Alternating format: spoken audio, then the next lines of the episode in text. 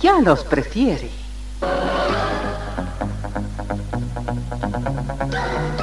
Somos RTC, la primera emisora deportiva del país.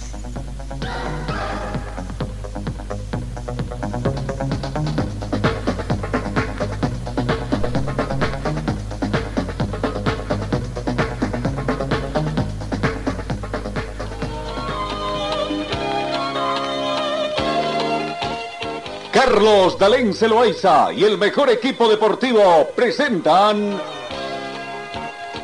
Pregón Deportivo, la información más completa en el ámbito local, nacional y mundial. Pregón Deportivo.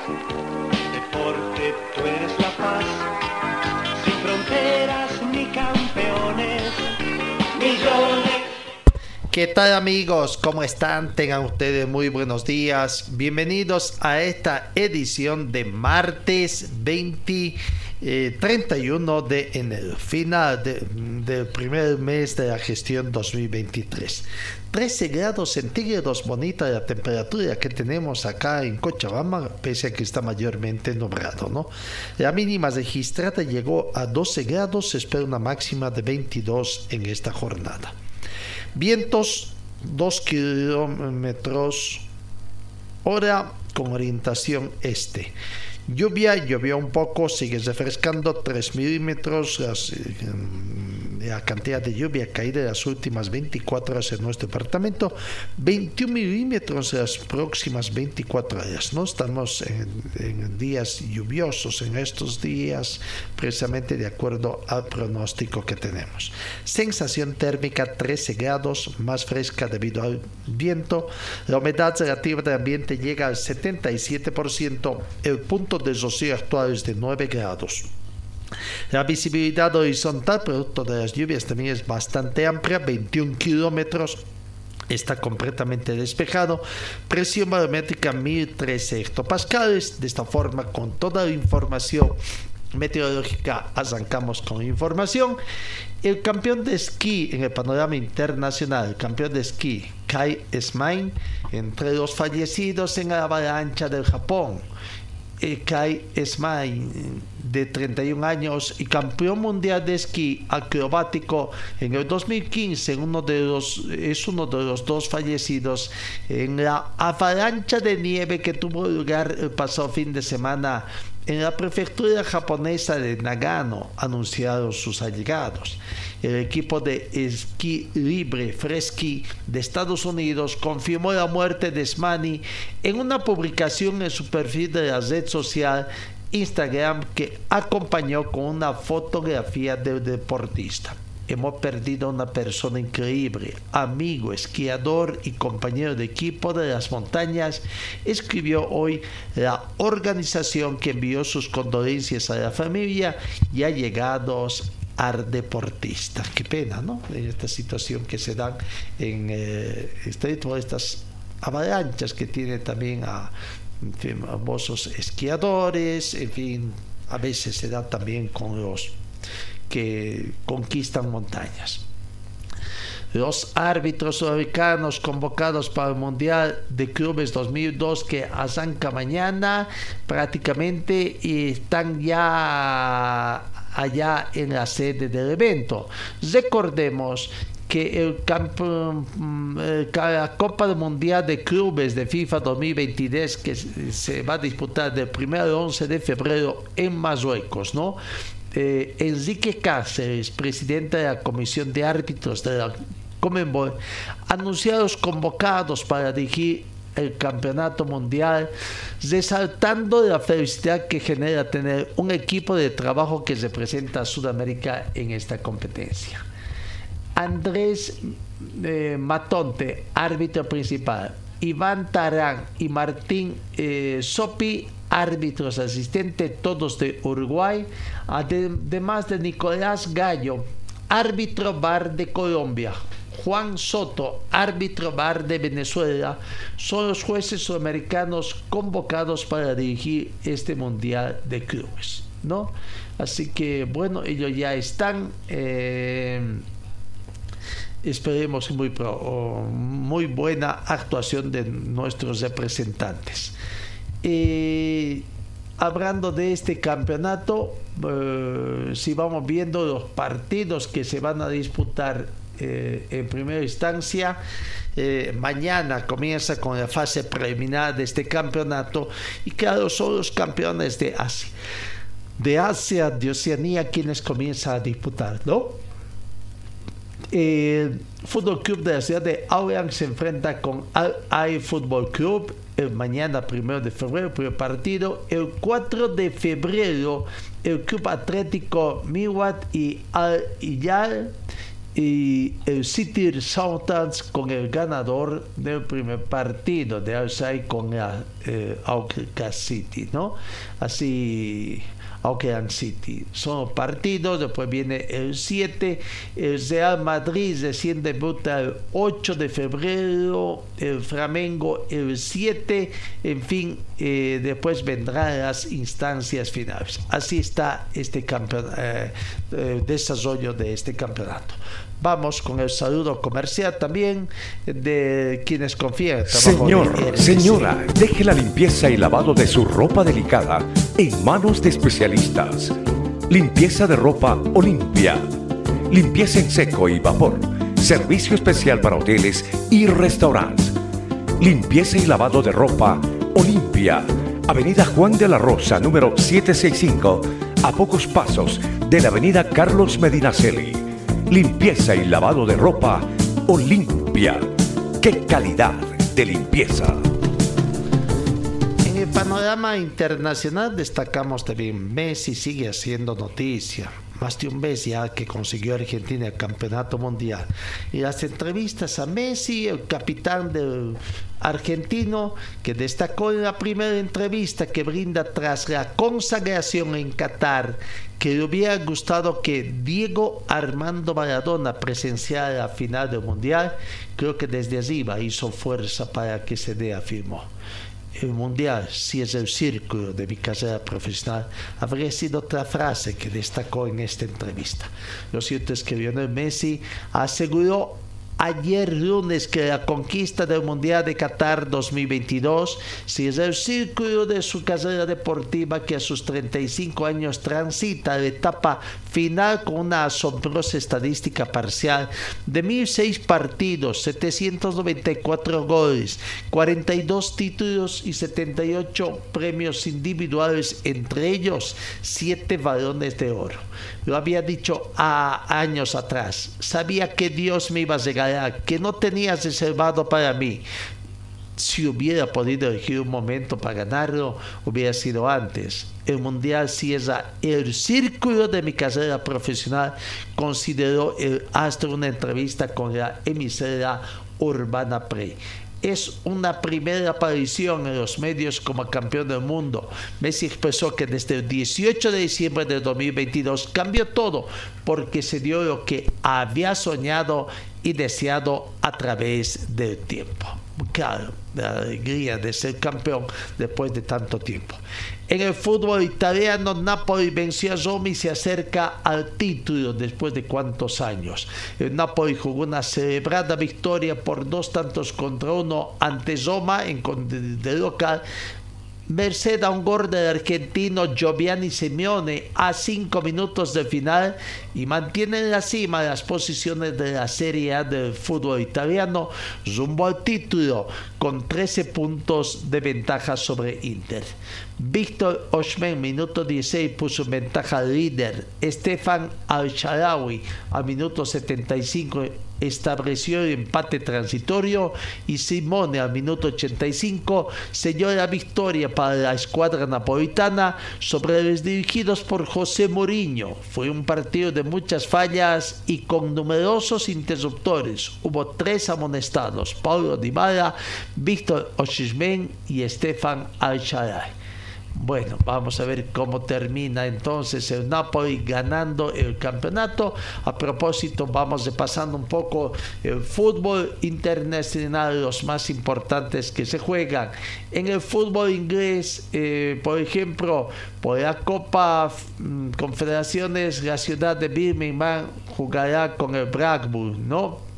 En la Copa Italia, vamos viendo la Copa Italia, hoy empezar con Atalanta, es el partido también a las 4 de la tarde, hora boliviana, pero veamos, el Juventus venció al Monza 2 a 1, Juventus en procura de ir remontando después de haber perdido 15 puntos. Lazio venció a Bologna por un tanto contra cero, Atalanta 5, Especia 2, son también los últimos resultados que se han dado ahí por la Copa eh, Italia.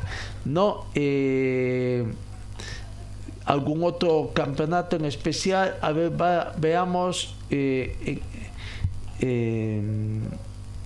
ligas menores todavía que se tiene. En fin, creo que esos son los partidos más importantes que se tiene en el fútbol exterior.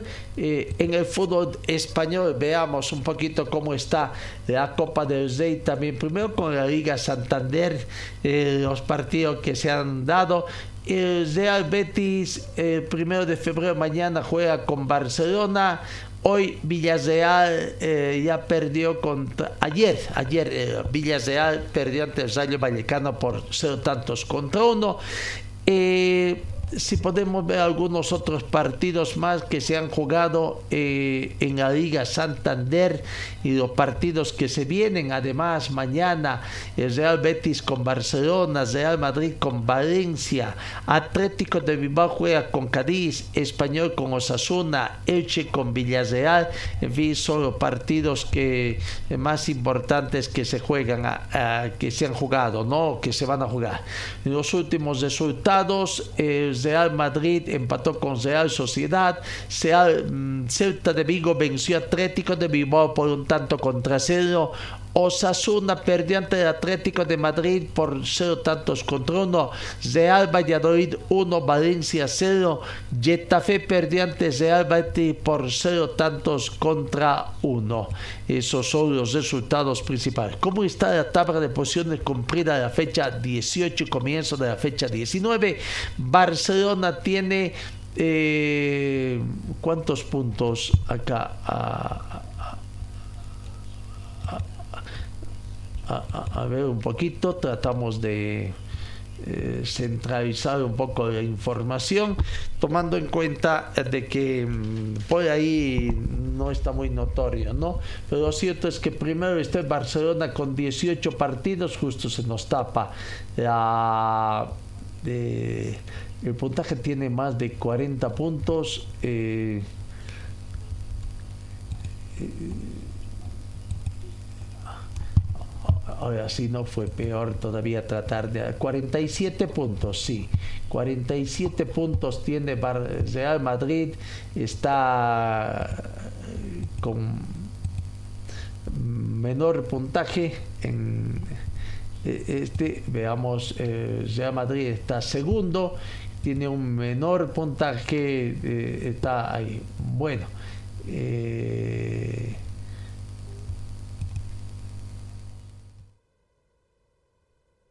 la tabla de posiciones. Barcelona 47 puntos, ahora sí, Real Madrid tiene 42 con, en 18 partidos, 3 Real Sociedad está con 19 partidos jugados, 39 puntos.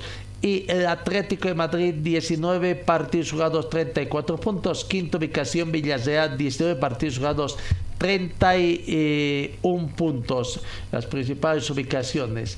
En la Copa del Rey también habrá, habrá clásico, el derby, derby español también en estas instancias, ¿no? En el Real Madrid. Lo que se viene el 4 de abril, Osasuna con el Atlético de Bilbao. El 4 de abril, Real Madrid con Barcelona. Son eh, lo, que se ha establecido para eh, estos partidos, ¿no? Eh, en el en la Copa del Rey. Vamos, el Comité Olímpico Internacional, vamos campeando, rechaza críticas difamatorias de Ucrania. El Comité Olímpico Internacional rechazó ayer lunes las duras críticas de las autoridades ucranianas que lo acusaron de promover la guerra después de que el organismo dijera que los rusos podrían tener la oportunidad de clasificarse para los Juegos Olímpicos de París 2024. ¿no? Eh, bueno, en el panorama internacional. Vamos, vamos a la pausa y enseguida entramos ya con el acontecer boliviano. Ayer, ayer se remeció en el fútbol boliviano tras una situación impensada quizás. Fue preparada, fue cooperada el azul, lo siento que creo que como de costumbre fue un mal momento, fue un mal momento otra vez para poner en duda el inicio del fútbol boliviano. Y otra vez, otra vez, cuando más campaña se tiene que hacer para incentivar la presencia de los aficionados. Sabemos que, no, que siempre, a principio de campeonato, no siempre el aficionado va a los escenarios deportivos, no espera un poquito ver cuál es el comportamiento de los. Pero si eso se suma siempre las eh, campañas de desprestigio al fútbol boliviano, tendríamos que decir, vaya, parecía que estuvieran contratados para hacer este daño, ¿no? Y nuevamente la desazón para eh, el aficionado al fútbol está con este comienza no comienza el fútbol. Qué pasa vamos a señor señora deje la limpieza y lavado de su ropa delicada en manos de especialistas.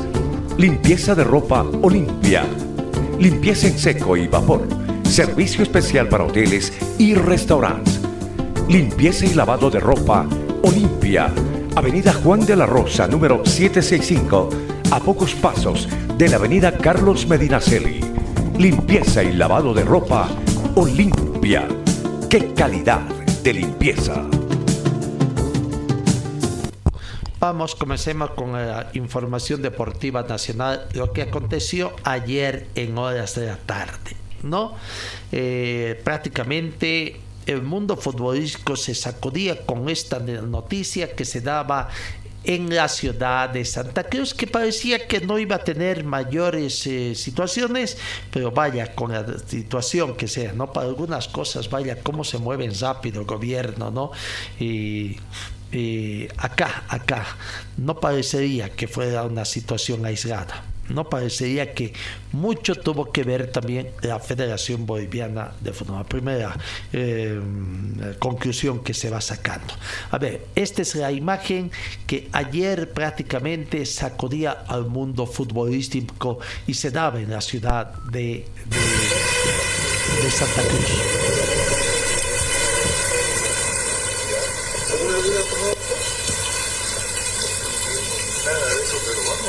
Por favor, ¿me puede acompañar? ¿Qué pasó?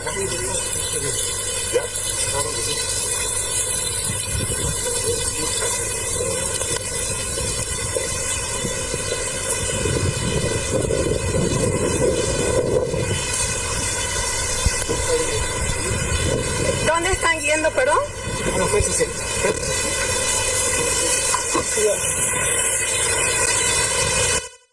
Ahí está, en una vagoneta, con varios investigadores de la Fuerza Especial de Lucha contra el Crimen. Eh, se apersonaron allá en Santa Cruz por una de las viviendas, quizás de David Paniagua y lo llevaron aparentemente para responder, pero no. La situación es que se lo llevaron hasta la ciudad de La Paz. Primero una especie de situaciones un poco contradictorias, decían de que se lo estaban llevando, se lo iban a llevar a La Paz vía terrestre, después se lo vio en el aeropuerto internacional de Cochabamba con fuertes respaldo policial, también vaya, ¿no?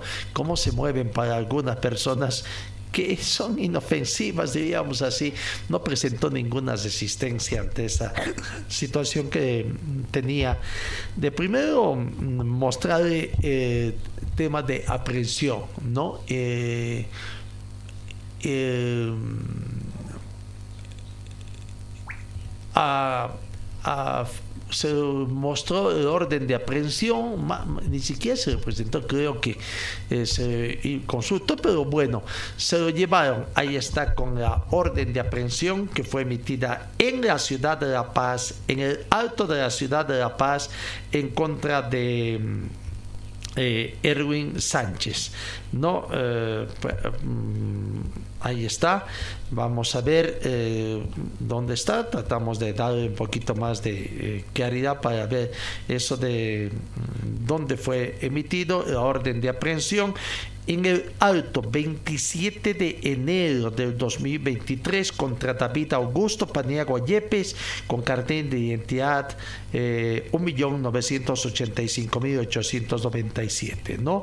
Eh, Félix eh, Pari, eh, Pacoricona fiscal de materia eh, no orden de aprehensión, abogado Félix Antonio Pacoricona López, fiscal de materia dentro de los actos de investigación, en el caso en función de las facultades conferidas en los artículos 21, 73, 278, 297 del Código de Procesamiento Penal, concordante con el artículo 40 de Ley Orgánica del Ministerio Público en representación de la sociedad. ¿No?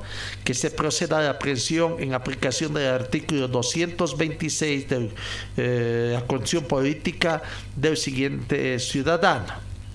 David Augusto Paniagua Yepes ante la existencia de indicios de peligro de fuga y peligro de obstaculización con el objeto de que se realicen las instancias legales del debido proceso y sea remitido ante el órgano jurisdiccional conforme lo establece el artículo 228-302 con relación al artículo 226 de la ley 1970 dentro de las investigaciones con el delito de estafa por agravación de víctimas múltiples previsto y sancionado por los artículos 335 y 336 46 bis del Código Penal, no el alto 27 de enero. De esta forma, por riesgo de obstaculización.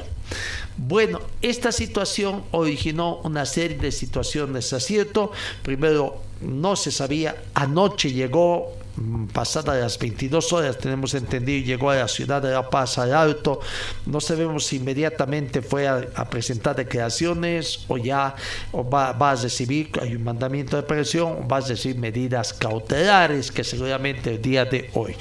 Pero uno se pregunta, ¿no fue tan rápida la acción cuando Inicialmente hay una especie de denuncia de la familia Fesofino que estaría reclamando algo que está medio confuso, porque estaría reclamando unos dineros, pero según las mismas fuentes, eh, favor dineros que habría recuperado para eh, Finado Fesofino, exjugador de fútbol, el, el exentrenador de fútbol, también favor ya habría hecho pagos parciales. Entonces uno se pregunta qué pasó, ¿no? O sea, ¿por qué no se terminó de pagar? ¿Cuán evidente es o qué pasó? ¿O ya se terminó de pagar? Habrá que ver la explicación que dé David Paniagua, porque en ese caso debía ser tratada de primera expresión, ver de qué se trata y, y, después presentar los descargos correspondientes en todo caso, ¿no? O qué, o qué se viene acá allanamiento a las instalaciones de favor para ver esta situación.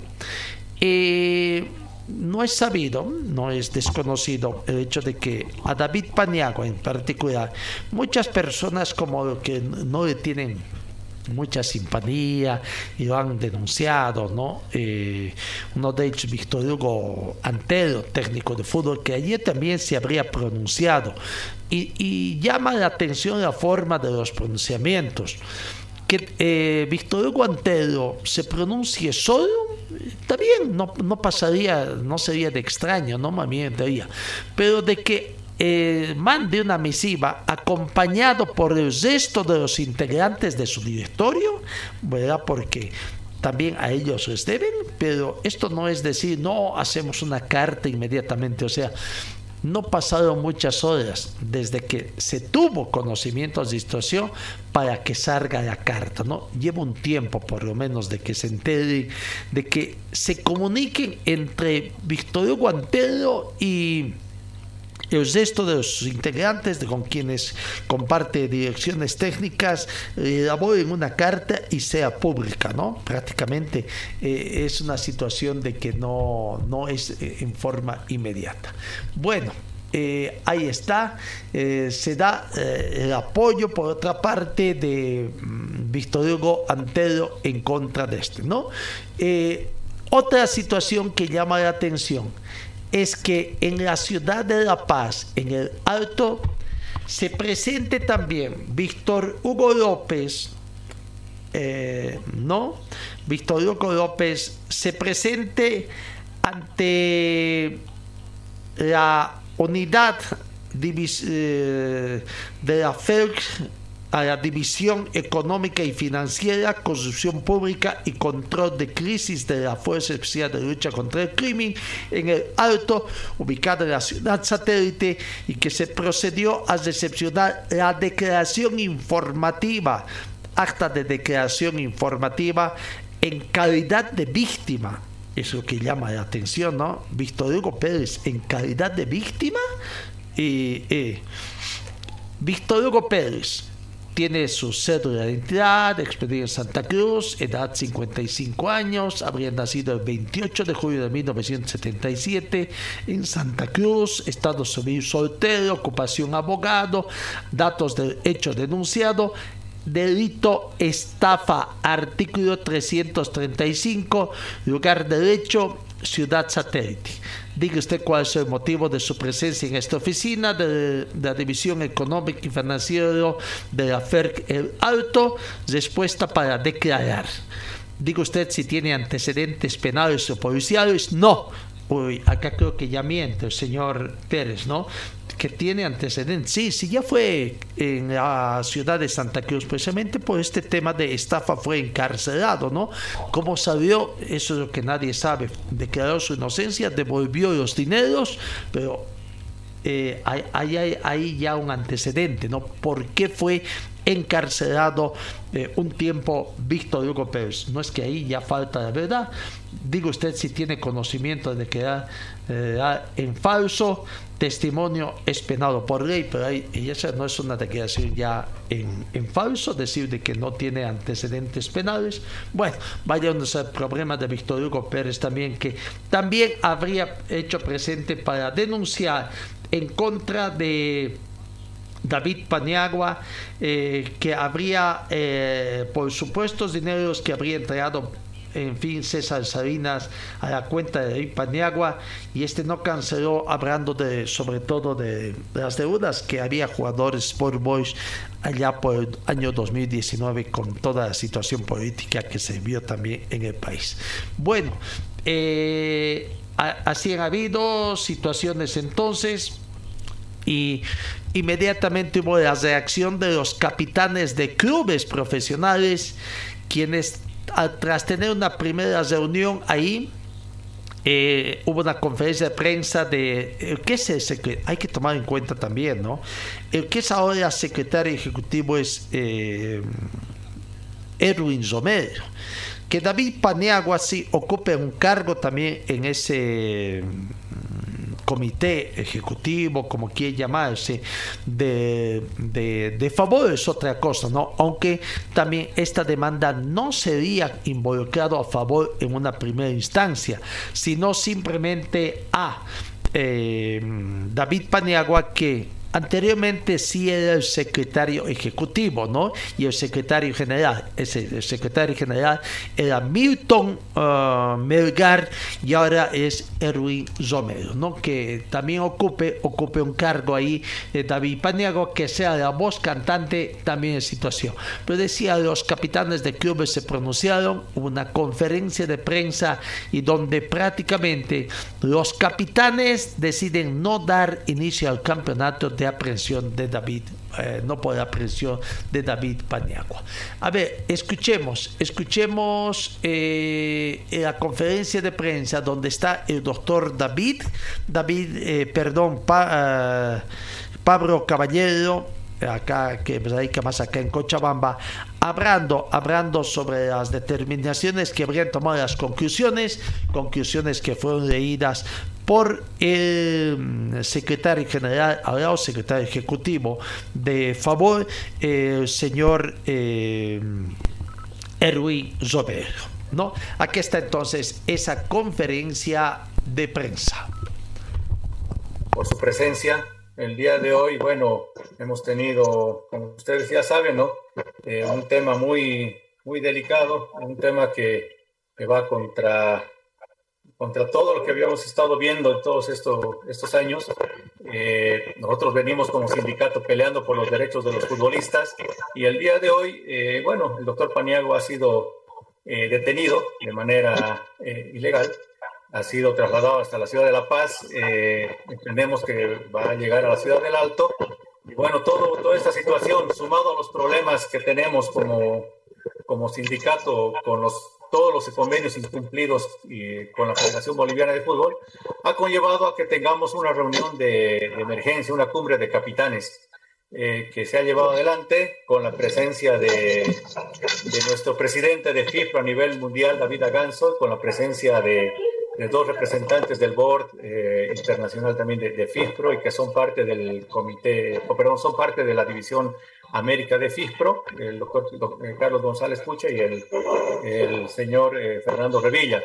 Entonces, se ha tomado la asistencia de la mayoría de los capitanes, no han estado presentes todos los clubes, se ha expuesto la situación, el contexto eh, de todos los problemas que tenemos con la Federación Boliviana de Fútbol ante el cumplimiento de los convenios suscritos y bueno, se ha escuchado eh, la participación de cada capitán, las sugerencias y bien se ha llegado a, conclusiones. Entonces, nuestro secretario ejecutivo, Erwin Romero, va a proceder ¿no? a, a darles conocimiento de las conclusiones a las que hemos llegado eh, en la cumbre de capitanes. Eh, después de, hacer conocer las conclusiones, señores, eh, no va a haber ronda de preguntas. El día de mañana, cuando, tengamos mayor información, vamos a poder realizar probablemente otra conferencia de prensa para intercambiar el tema de, respuestas a las consultas que tengan. entonces, yo le paso la, la, palabra, por favor, les doy la palabra a nuestro secretario ejecutivo, Erwin Romero. Gracias, querido Luis. Eh, a la opinión pública, especialmente ustedes los periodistas que están escuchando y atentos a las conclusiones que se ha llegado esta reunión de capitanes de clubes eh, por esta situación que ya ustedes la conocen, muy delicada. Eh, quiero, son cinco puntos se la voy a nombrar dando por la primera reiterar que ha cumplido a cabalidad los compromisos asumidos en el convenio suscrito en fecha 2 de noviembre del 2021 con la Federación Boliviana de Fútbol en presencia de los presidentes de la selección boliviana absoluta. Segundo, demostramos durante la gestión 2022 nuestra voluntad de trabajar con todos los actores del fútbol para que de manera, conjunta encontremos soluciones duraderas que permitan la verdadera profesionalización del fútbol nacional. tercero, exigimos a la Federación Boliviana de Fútbol cumplir los compromisos institucionales asumidos con favor y buscar alternativas de apoyo y soluciones inmediatas a los problemas de los clubes que vienen atravesando una crisis económica preocupante por no implementar el reglamento de licencia club. Cuarto, solicitar continuar la gestión alternativa y de ser necesario asumir las acciones legales a nivel internacional contra la Federación de Fútbol, cuya actividad pone en riesgo la estabilidad laboral de los futbolistas de varios clubes de la profesional, al no poder acceder a los derechos de ciudadanos. Quinto, ante la falta de voluntad de la Federación Boliviana de Fútbol de cumplir los acuerdos y las normas, la cumbre de capitanes resuelve paralizar el inicio del torneo de manera indefinida hasta que se den soluciones a todos los planteamientos realizados por nuestro sindicato en representación de los futbolistas y se retire la denuncia falsa. La es Brenda Montenegro, principal agresora, quien se ve en imagen. En esta reunión, cumbre de capitanes. Bien, señores, eh, lamentablemente, bueno, ha habido la filtración de un, de un audio, se les pidió poder poner en silencio sus micrófonos. Estas son las conclusiones a las que se ha llegado eh, con los capitanes. Bien, entonces, les repito, el día de mañana vamos a tener eh, mayor información al respecto, sin embargo, esas son las conclusiones, son cinco que se han tenido y al día de mañana vamos a hacer también conocer de manera en, nuestras redes sociales y vamos a pasar a la prensa las conclusiones y el contexto en el cual se ha llevado adelante la reunión del día de hoy. Entonces, eh, muchas gracias por su, por su presencia. simplemente también comentarles, es un tema que tal vez no conocían ustedes, eh, FIFPRO ha realizado junto con, con Favor una denuncia ante, ante la FIFA. No, no buscando una sanción para la Federación Boliviana de Fútbol, simplemente denunciando el incumplimiento de los acuerdos que teníamos suscritos en noviembre, desde noviembre del 2021 con la Federación Boliviana de Fútbol.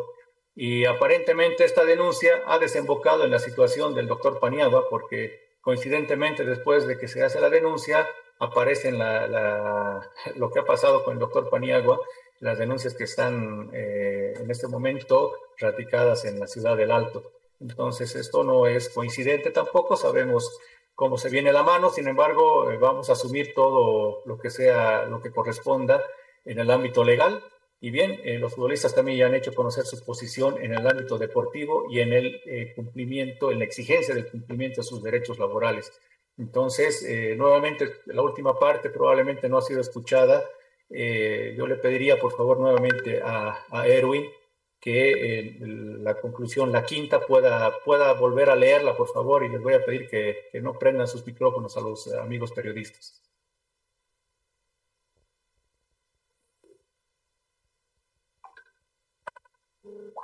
Ya, querido Luis, leo la quinta, que creo que es la más importante, ¿no? Ante la falta de voluntad de la Federación Boliviana de Fútbol de cumplir acuerdos y las normas la cumbre de capitanes resuelva paralizar el inicio del torneo de manera indefinida hasta que se den soluciones a todos los planteamientos realizados por nuestro sindicato en representación de los futbolistas y se retire la denuncia falsa presentada en contra de nuestro secretario general, doctor David Augusto Paniagua Yepes. Gracias. Muchas gracias, eh, Erwin. Entonces, eh, señores periodistas, les agradecemos por su presencia. Esas son las conclusiones a las que ha llegado la cumbre de capitanes. Bien, eh, muchas gracias, muy buenas noches. Querido Luis, perdón, ¿cuántos capitanes? Bueno, fue así, se cortó prácticamente la, la, conferencia de prensa se había advertido de que no iba a haber ni prontas respuestas, pero por lo menos se quería conocer cuántos capitanes habían estado presentes. Dijeron mayoría, no dijeron todos, dijeron una mayoría, ¿no? Una mayoría. Eh, lastimosamente hubo interferencias, si bien hubo una pequeña deficiencia en... el audio que daba eh, Erwin Romero, al margen se metió también en interferencia. Fue provocada esta porque hay algunos colegas periodistas que, bueno, lo defienden a usanza a Fernando Costas también, ¿no? Por el hecho de que les da publicidad de, su universidad. Pero aquí está, a ver, veamos las conclusiones, las conclusiones que han quedado y que hace conocer el favor y, a ver, uno, reiterar que ha cumplido a cabalidad los compromisos asumidos en convenio suscrito en fecha 12 de noviembre de 2021 con la Federación Boliviana de Fútbol en presencia de los referentes de la Selección Nacional Absoluta. Recordemos que capitanes estuvieron allá, eh, eh, trataron de precisamente coadyuvar cuando había otro paro encabezados por... Mm, esta ayuda vino encabezado por Marcelo Martins Moreno, ¿no? que tomó acción. Bueno, esto no se hizo mayores em, este es de que acuerdos que la federación tenía que entre ellos convocar a un congreso extraordinario precisamente para tratar de subsanar algunos vacíos que existen. Ojo, hasta ahora eso es que no ha cumplido la federación. Es más, con pompas y sonaja anunció para este 27 de diciembre una o 27 de enero, perdón, un, eh, su congreso y la postergó hasta el 10. Y había voces como de Víctor Hugo Pérez que decía que no debía comenzar el campeonato de fútbol mientras no se realice ese congreso. Por eso estaba supuestamente las fechas acomodadas. El congreso se hacía el 27, incluso de enero, el 29 incluso había posibilidad de que comience una primera fecha tentativa y finalmente se, se situaron por el 5 de febrero, ¿no? Eh, por una parte, ahí está, es que hay que recordar. Sin embargo, bueno, no, no, no, no, no dicen nada los dirigentes de esta postergación.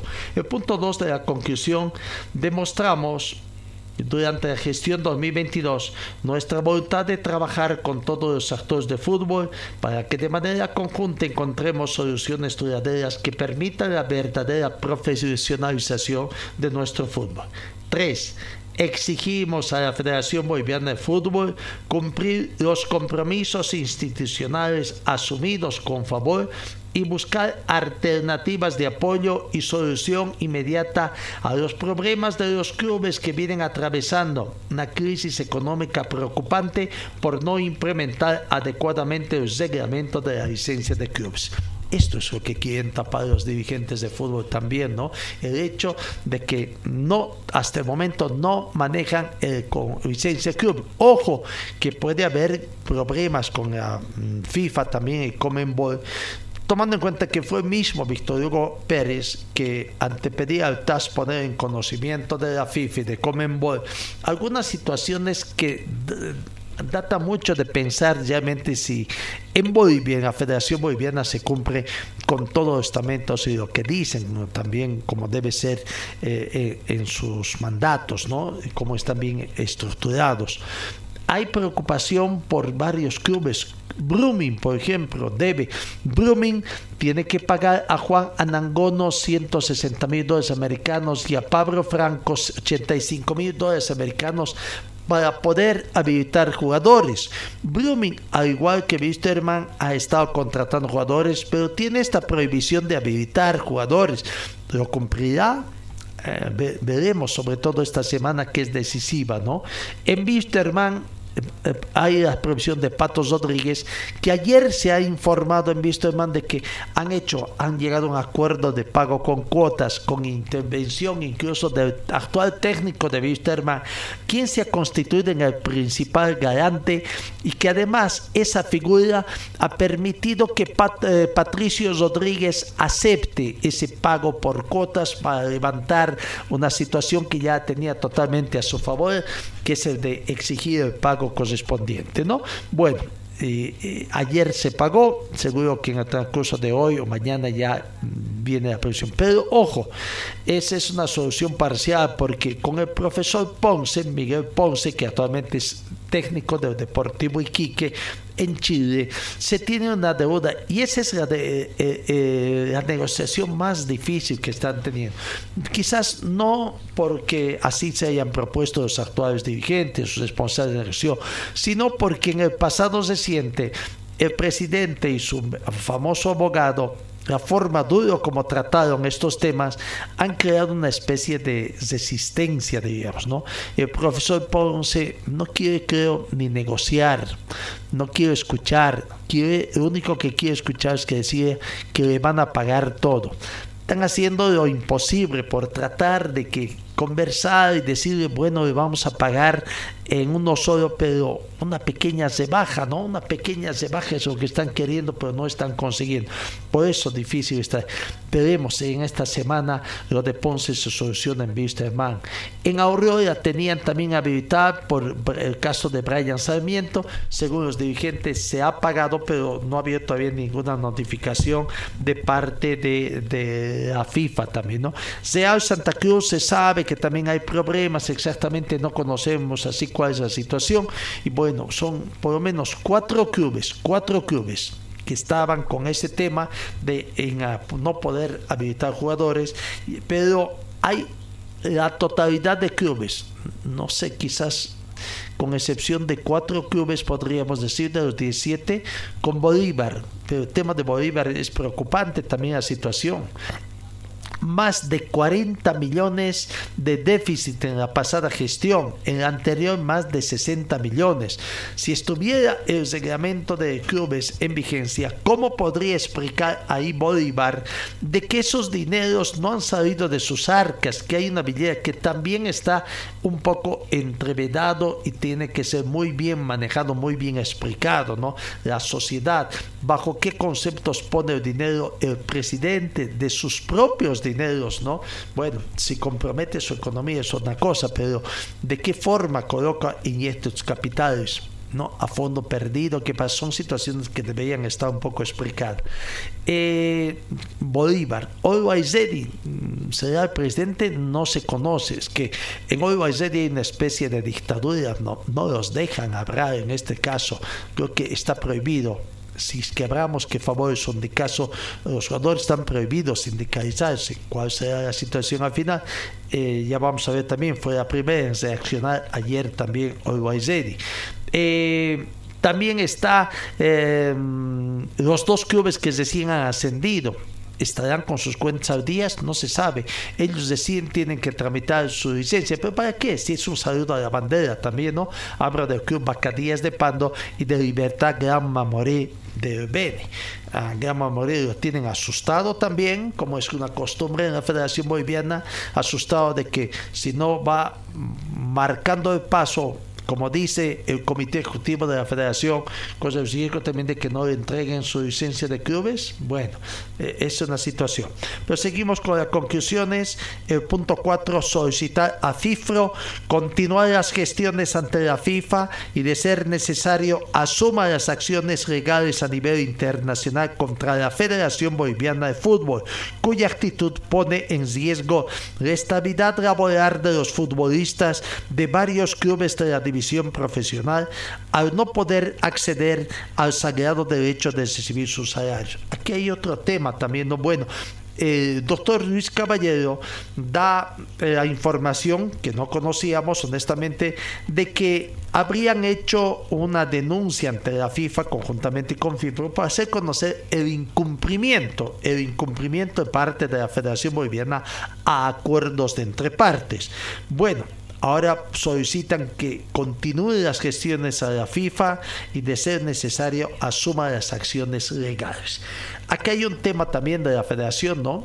En los últimos días también hemos escuchado precisamente como pretexto para suspender es que Favor no es reconocida por la Federación Boliviana de Fútbol. Ojo, no es reconocida, la desconoce. Peor a Erwin Romero. Lo que ellos quieren es que haya un eh, secretario ejecutivo de favor un futbolista activo y eso eh, creo que en ninguna parte está pegado. Favor nunca nació a la vida institucional siendo el principal eh, hombre fuerte de extensión un futbolista activo.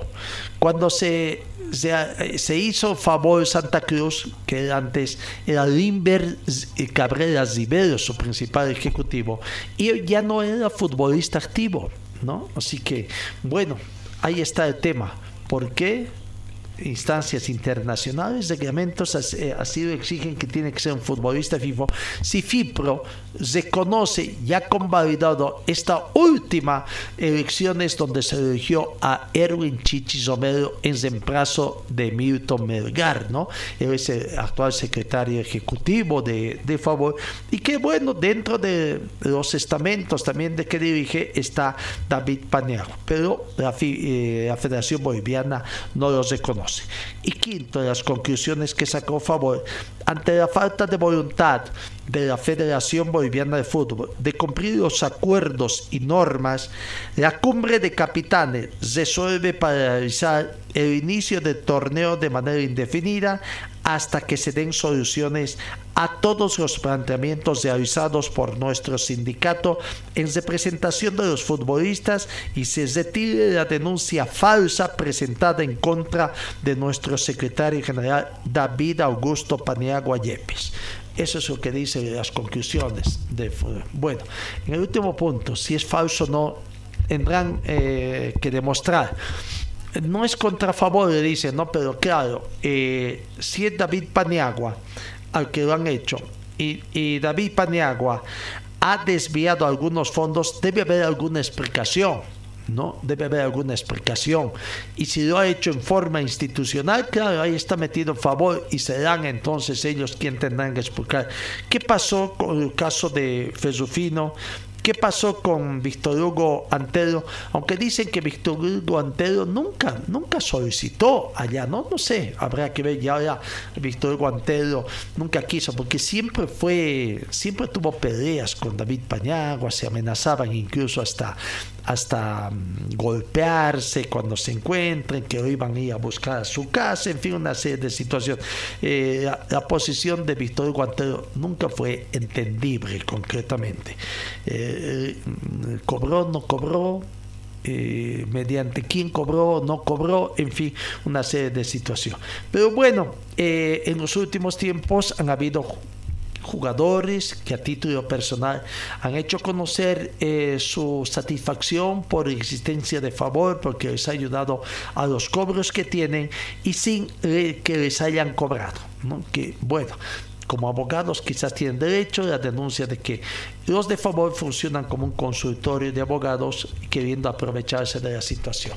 Hasta ahí una primera parte, una primera parte, ¿no? Donde eh, se tiene esta detención y traslado de David Paniagua a la ciudad de La Paz y que la reacción inmediata de favor, una cumbre, como han llamado, de futbolistas y donde han determinado paro indefinido, paro indefinido, a pocas horas de que comience el campeonato de la gestión 2023 del fútbol, de la división profesional del fútbol boliviano. ¿no? Es una costumbre que se ha dado esta situación, producto del mal manejo se dice que son grandes empresarios dirigentes del fútbol y siempre nosotros los criticamos la forma como manejan, ¿no? Ya la federación. Eh, bajo qué conceptos ha querido. Creo que ya vamos entendiendo poco a poco por qué la presión para que le paguen eh, al 31 de diciembre eh, Tigo lo que adeudaba y no aceptaban dos días, era 48 horas tomando en cuenta los feriados que se venían. Incluso creo que ni 48, eran 24 horas tomando en cuenta el feriado, ¿no? Entonces, mm, ¿por qué la presión? Aparentemente creo que toda esta presión se venía porque lo que quieren es un anticipo. Eso es, siempre les gusta a los dirigentes del fútbol boliviano pedir comer por anticipado, pedir anticipos. Siempre tapan un hoyo y abren uno más grande. Ese es el tema para tratar de aparear un poco los enormes temas. Es cierto de que no hay fútbol desde cuándo? Noviembre, diciembre, enero. Vamos para los tres meses. Pero es culpa de los futbolistas es culpa de los futbolistas, de que los dirigentes no hayan querido, de que hayan ajustado tan bien sus tiempos a, sus contratos futbolistas y que después no hayan querido firmar adendas que implicaba renovar contratos, hacer otros convenios con sus futbolistas, porque tenían una mayoría, comenzando de la cúpula de la Federación Boliviana, tenían que viajar al Campeonato Mundial, que sería una vacación de más de 30 días, y, eso no fue un perjuicio cuando tenían que haber estado trabajando tantas cosas en, en, favor del fútbol boliviano, pero se fueron de vacaciones, se fueron de vacaciones y ahí está entonces las exigencias ahora a, a Tigo. Eh, se habla de que si el campeonato no comienza, Tigo comenzaría a aplicar otra vez multas 20 mil dólares americanos, creo que se ha subido. Tigo también no es ninguna sonza, ¿no? Eh, presionan y ella también seguramente ha cambiado. Ahora dice que son 20 mil dólares americanos por partido no disputado. El viernes es el primer partido, ¿quién? Real Santa Cruz con Palma Flor. Entonces, ahí viene la presión, se entiende. ¿Cuán metido está? No parece, no parece que no estuviera metido. Muy coincidente la forma como también, en forma inmediata, haya reaccionado la Federación Boliviana parece que nomás que ha metido sus narices la federación en este ente. Quieren, sí, lo quieren matar en la vida civil prácticamente a David eh, Paniagua, que tiene de la confianza de los jugadores, porque no los dejan a los jugadores elegir, así como los dirigentes eligen a sus dirigentes, a quienes los representan legalmente, hay que dejarlos a los futbolistas que escojan ellos. Uno eh, hay que ser ilusos pensar que un futbolista en actividad va a asumir las riendas de favor. Primero, ¿con qué tiempo? Sabiendo las presiones que tienen de los dirigentes, que le van a cortar los pies estando ahí todavía, ¿no? A un futbolista en actividad, que asuma el sindicato como quiere en la federación. Es impensable pensar que un futbolista en actividad va a asumir las riendas, a no ser que sepa que su carrera deportiva ya terminó y que por ahí puede continuar. ¿No? ¿Qué malo tiene que exfutbolistas? Pues es un problema. Mm, buscar líderes para los futbolistas. Exfutbolistas sí. Y estamos hablando de gente que ha tenido su trayectoria en el fútbol boliviano. ¿Acaso, acaso los del 94, aquellos que tanto se les independecía, no han tenido un accionar? Ahí está Tito Montaño ha pegado a la política, ha sido ministro de deportes, también incursionando en, esto de lo que es este. Esta zona de que ahora es dirigente de, un club profesional. ¿Acaso no está también Marco Antonio Echeverri, que es asesor indefinido del gobierno eh, del MAS? Eh, ha estado eh, asesorando en tantas cosas reciben dinero o no reciben dinero los futbolistas.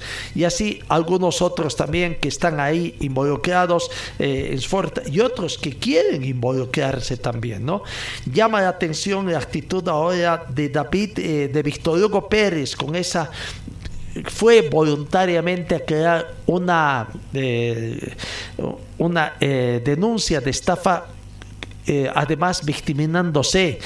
Él se hizo nombrar, sí, se hizo nombrar dirigente de Sport Boys. ¿Sigue en esa condición?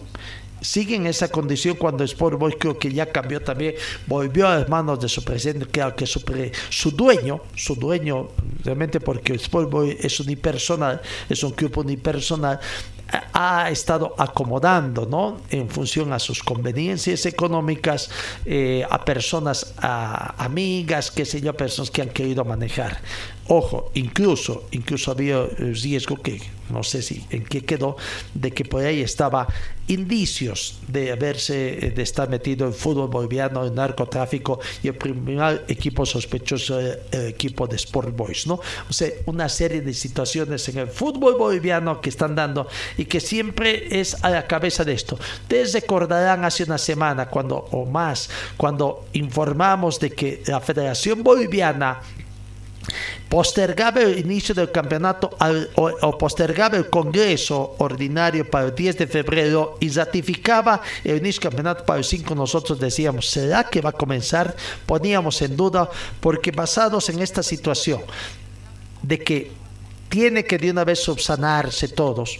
Y este, eh, ¿quién entiende? A Víctor Hugo Pérez, el eh, con el primer hipótesis de que no podía comenzar el campeonato de fútbol boliviano si es que la Federación Boliviana no tenía. Es más, él utilizaba la palabra desde fundación del fútbol boliviano y les decía, ya les cantaba a los miembros de los tribunales de disciplina deportiva en el fútbol boliviano de que se despidan, que ya se les acabó la mamadera, les decía, ¿no? Y ahora con esto cambió de actitud, ya no está en el club Wisterman, no se sabe todavía la respuesta del TAS, todo esto, qué va a pasar.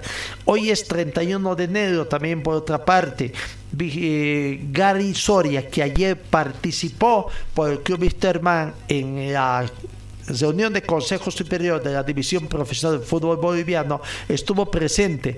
Hoy dijo que iba a hacer conocer, realmente se conocerá, es que a los clubes ¿Quién los defiende a, sus o, a, a, las personas?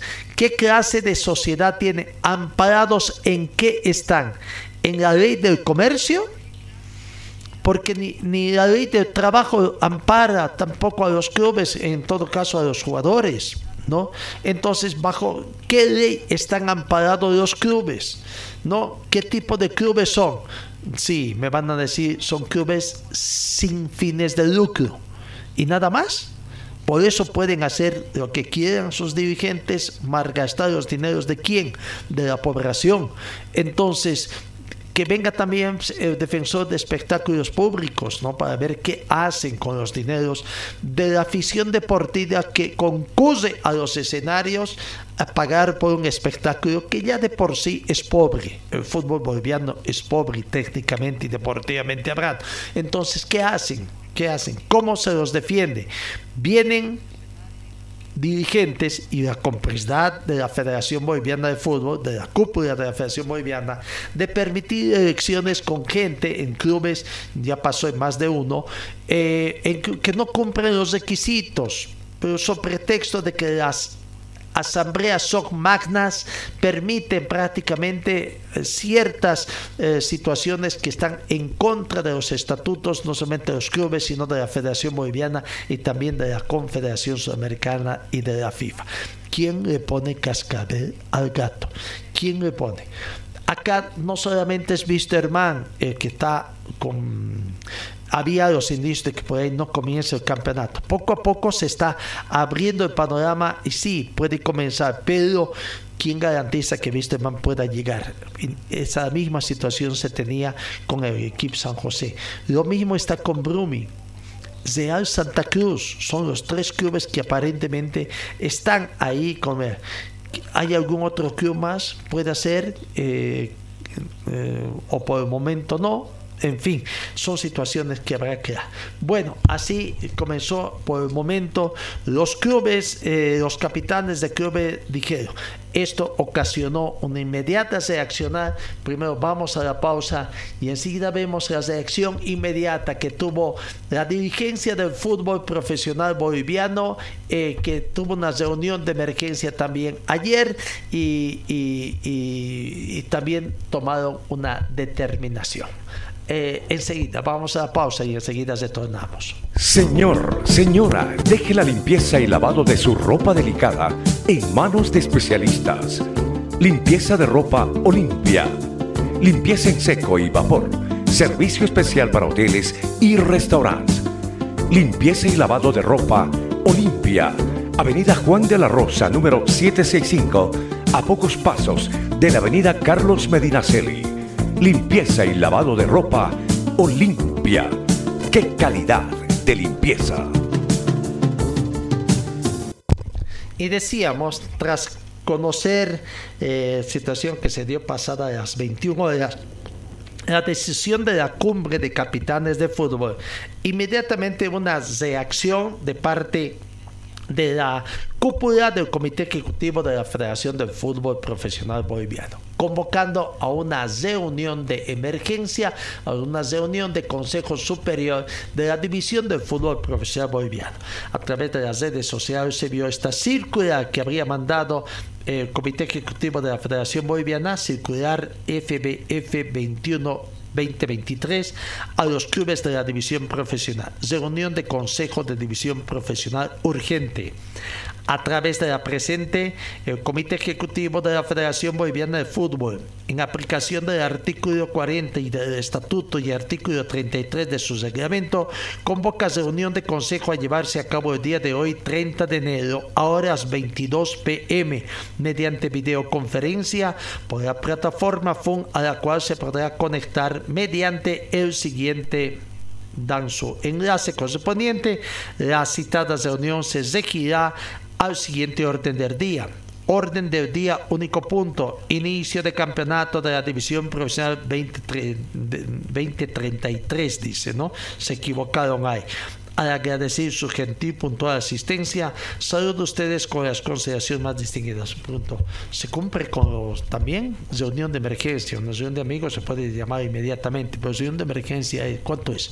Con 24 horas de anticipación, 48 horas de anticipación.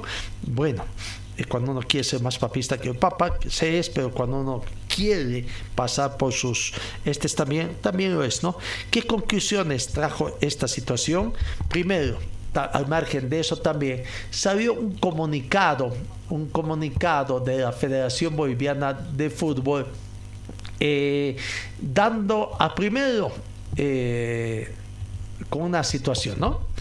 Eh, deslindando toda responsabilidad, que había un cargo de conciencia en esto, a través de un comunicado ponían a la afición deportiva una situación eh, indicando de que no tiene nada que ver con esta situación que está haciendo. El comunicado dice, Federación Boliviana de Fútbol informa a todos sus miembros, tanto de la división profesional como de la división aficionados y al público en general, que la aprehensión del secretario ejecutivo de favor, David Paniagua, en la ciudad de Santa Cruz, obedece a una denuncia entre particulares, familia Fesufina contra Paniagua ante ese hecho, aclaramos que la Federación Boliviana no es parte denunciante y o querellante en ese proceso penal, debiendo resolverse y ventilarse el mismo en la justicia ordinaria, porque cualquier medida de hecho o de presión que atente al inicio del campeonato será de exclusiva responsabilidad de favor, cuya dirigencia estaría utilizando a los agremiados en asuntos de responsabilidad particular de Paniagua, Cochabamba 30 de enero de 2023. No tiene nada que ver, pero seguramente va a ser parte también, porque si es que esto va a seguir creciendo, si es que en una primera instancia Paniagua y Favor no aclaran de lo que se le acusa, seguramente van a pedir también participación de Favor con preguntas, ver si es evidente de qué dineros y bajo qué circunstancias la Federación Boliviana entregó a las cuentas particulares de Favor o, o las cuentas institucionales de favor o, cuentas particulares de David Paniagua, por qué concepto, montos, fechas, etcétera, etcétera, ¿no? y seguramente eso mm, va, a pasar. Y ahí va a pasar de que también la Federación Boliviana va a estar involucrada. ¿Pensaron los señores de la Federación Boliviana o simplemente que en su afán de esta lucha que tienen por tratar de descabezar y desconocer definitivamente a favor, la pensaron. No, para mí no es coincidencia esta situación, ¿no? Está a la mano de la Federación Boliviana de Fútbol. Fernando Costas, en horas de la noche también, apareció, claro, en programas amigos, ¿no? Como eh, eh, el de ATV, el alargue, de, donde está eh, Cobo, eh, prácticamente el colega Cobo, y ahí manifestó que por unanimidad los dirigentes de la Federación Boliviana de Fútbol eh, han garantizado el inicio del torneo previsto para este próximo, próximo 3 de febrero. A ver, aquí está esta conversación que tuvo Fernando Costas con el programa Alargue de la Z Con favor, con favor, emergente de la aprehensión del señor David Paniagua en horas de la mañana, se ha expuesto todos eh, los eh, alcances de, del comunicado a favor, de la reunión que han tenido a favor, se ha llegado a la conclusión de que eh, algunos jugadores o exjugadores del club Westerman han estado adjudicándose la representatividad de algunos eh, clubes donde actualmente participan estos exjugadores de Instrument. No han participado además los 17 eh, capitanes de la división profesional, de los clubes que hoy pertenecen a la división profesional, eh, además de que se está tratando de pisar algunos problemas que están por los cuales está atravesando uno o dos tres clubes de la división profesional para eh, llamar a un ilegal paro del fútbol boliviano, entendiendo de que eh, todos los problemas que está atravesando el señor David Paniagua en la justicia ordinaria eh, se tratan de unas diferencias judiciales entre privados, entre particulares tema de, la división profesional del fútbol boliviano no ha intervenido en este proceso, no ni como demandante ni como ni como eh, participante este, de este proceso y eh, por lo tanto no corresponde ningún paro eh, que, que eh, impida el normal desenvolvimiento del torneo 2023. Eh, nosotros vamos a emitir un, comunicado eh, con las conclusiones de la reunión de emergencia que ha desarrollado la división profesional y que ha concluido hace minutos. Lamentamos esta situación, pero vale la pena aclarar a la opinión pública que la posición unánime de los 17 clubes de la división profesional es garantizar el inicio del torneo planificado para el día, el próximo día viernes y eh, con la participación de los 17 clubes. ¿Qué tal? Bueno, esta me parece que va a ser aplaudida la resolución, ingeniero, porque aquí debatíamos un poco en la mesa, aquí en el alargue, cuántos meses de perjuicio para los clubes, uh, presidente, ¿no? Eh, una situación extradeportiva que sucedió el año pasado, por supuesto, con el orden social político del país, tres meses, más el mes de enero y ahora, bueno, una posición radical que no tiene ningún asidero porque toda la gente lo ha entendido precisamente lo que usted acaba de explicar, ingeniero, que un tema particular del señor David Paniagua, que tendrá que explicar, tendrá que defenderse, ¿no? Todo esto, eh, porque acaba de llegar a la ciudad del Alto, entendemos, ya está el apel CC de la ciudad del Alto, se tiene que defender, pero no tendría que haber ningún tipo de presión de parte de Favol, inclusive la demanda es de un particular, la familia Ferrufino, contra David Paniagua, ni siquiera es contra la propia Favol, ingeniero. Esto sorprende la manera en la que lo han tomado y de que creo que presos de inocencia, en algún caso de los capitanes que han asistido a esta reunión Zoom, que no son todos, como nos confirma, están tomando una decisión, me parece, eh, con un total desacierto. Sí, lamentablemente vemos que, que eh, Favol, unos eh, personeros de, de, de Favol, están desinformando a sus afiliados, jugadores, algunos jugadores también, como le decía anteriormente, hace minutos, están adjudicados la representatividad de sus actuales clubes. Eh, han manifestado los presidentes en la reunión de emergencia que eh, sus capitanes eh, no han participado, así que nos llama muchísimo la atención. nosotros garantizar como Federación Bolivariana brazo torcer, vamos a iniciar este torneo Así que eh, indicar a la opinión pública de que, eh, y a los hinchas del fútbol boliviano que se queden tranquilos, que el torneo va a iniciar este fin de semana. ¿no? Nosotros no vamos a eh, dejarnos, dejarnos presionar por, por, parte de los primeros de favor y menos dejarnos chantajear recibiendo presiones de intervención ante la justicia ordinaria en un tema que solo incumbe a, los particulares que en este momento están en un proceso. Solamente, ingeniero, no salió por parte del equipo eh, legal, eh, jurídico que tiene la federación también, de que esto podría terminar inclusive una demanda contra la gente de Favol por tema de daños y perjuicios, por un intento de parar el fútbol, ingeniero, cuando no amerita el caso dentro de las posibilidades, ¿no? Se ha hecho un análisis y un informe jurídico legal y la situación puede complicarse por algunos personeros que están tratando de y presionar al fútbol boliviano, a la dirigencia del fútbol boliviano, a interferir en la justicia ordinaria de nuestro país.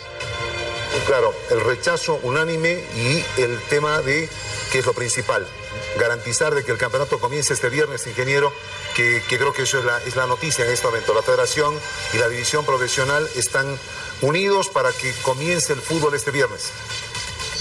Así es, esto, esto, esta posición de los 17 presidentes garantiza el inicio del torneo para este fin de semana. Esa es la noticia, ingeniero. Nosotros bueno, ahí está, una parte donde decía prácticamente. Eh, Fernando Costas con, haciendo conocer. La Federación Boliviana, apoyada por lo que dicen los presidentes, garantiza el inicio del torneo. Esto implica que incluso de persistir la negativa de los jugadores de fútbol de iniciar el campeonato, mientras yo no diría de que se lo libere a Taipana mientras no se aclare esta situación. Creo que por el bien del fútbol boliviano, este podría ser el momento para aclarar algunas cosas. Hubo esta situación, ¿no? De una vez, ¿por qué? ¿Para qué? ¿De dónde y por qué? En fin, eh, bueno, se quedado esta situación, pero la Federación Boliviana jugará, los clubes de la división profesional jugarán con equipos juveniles.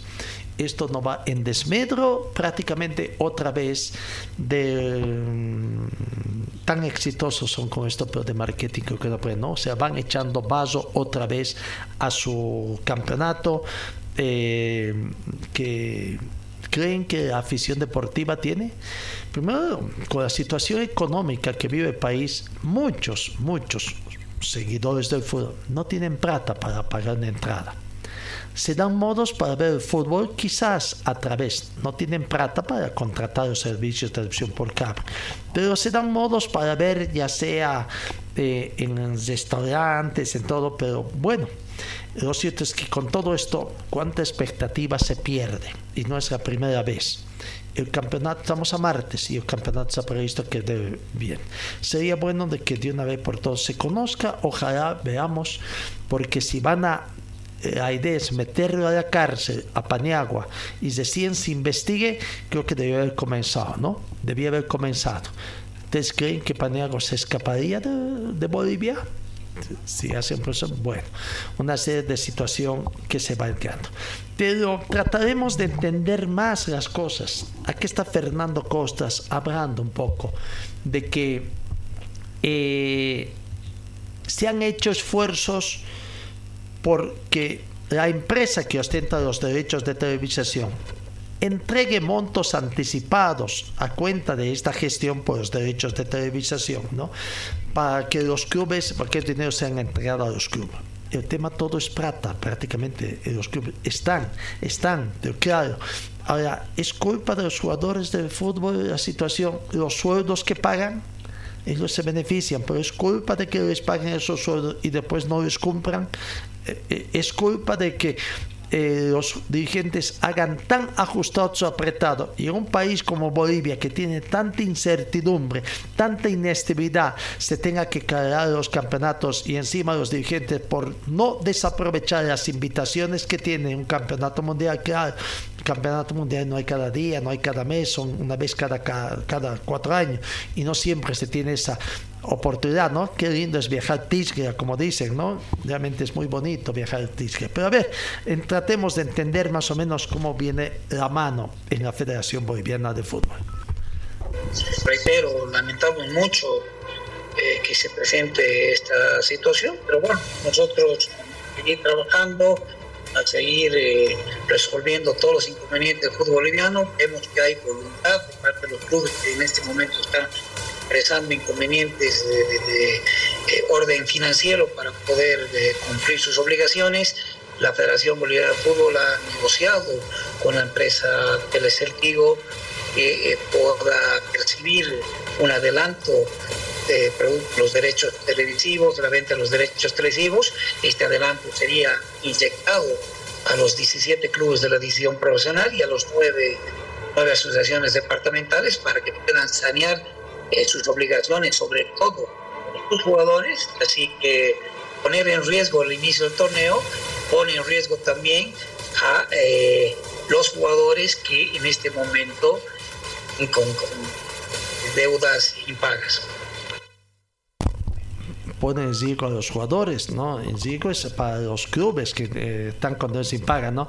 Ellos quieren tener, recibir ese dinero. Habrán recibido, estará previsto que reciban en estas siguientes horas estos dineros anticipados que se tiene. Con todo esto ahora quizás, eh, digo, puede decir, no, un momentito, bajo qué títulos puedo adelantar si se corre el riesgo de que no comience el campeonato y si comience no con la expectativa que se tendría para captar más abonados para su sistema de televisión por cable, ¿no? Entonces el riesgo es para los clubes prácticamente. La reacción de los clubes siguiendo las instructivas no se dejó esperar, como cuando no, el primer club en sacar su comunicado en rechazo fue el equipo de Always Ready, que sacó su comunicado prácticamente.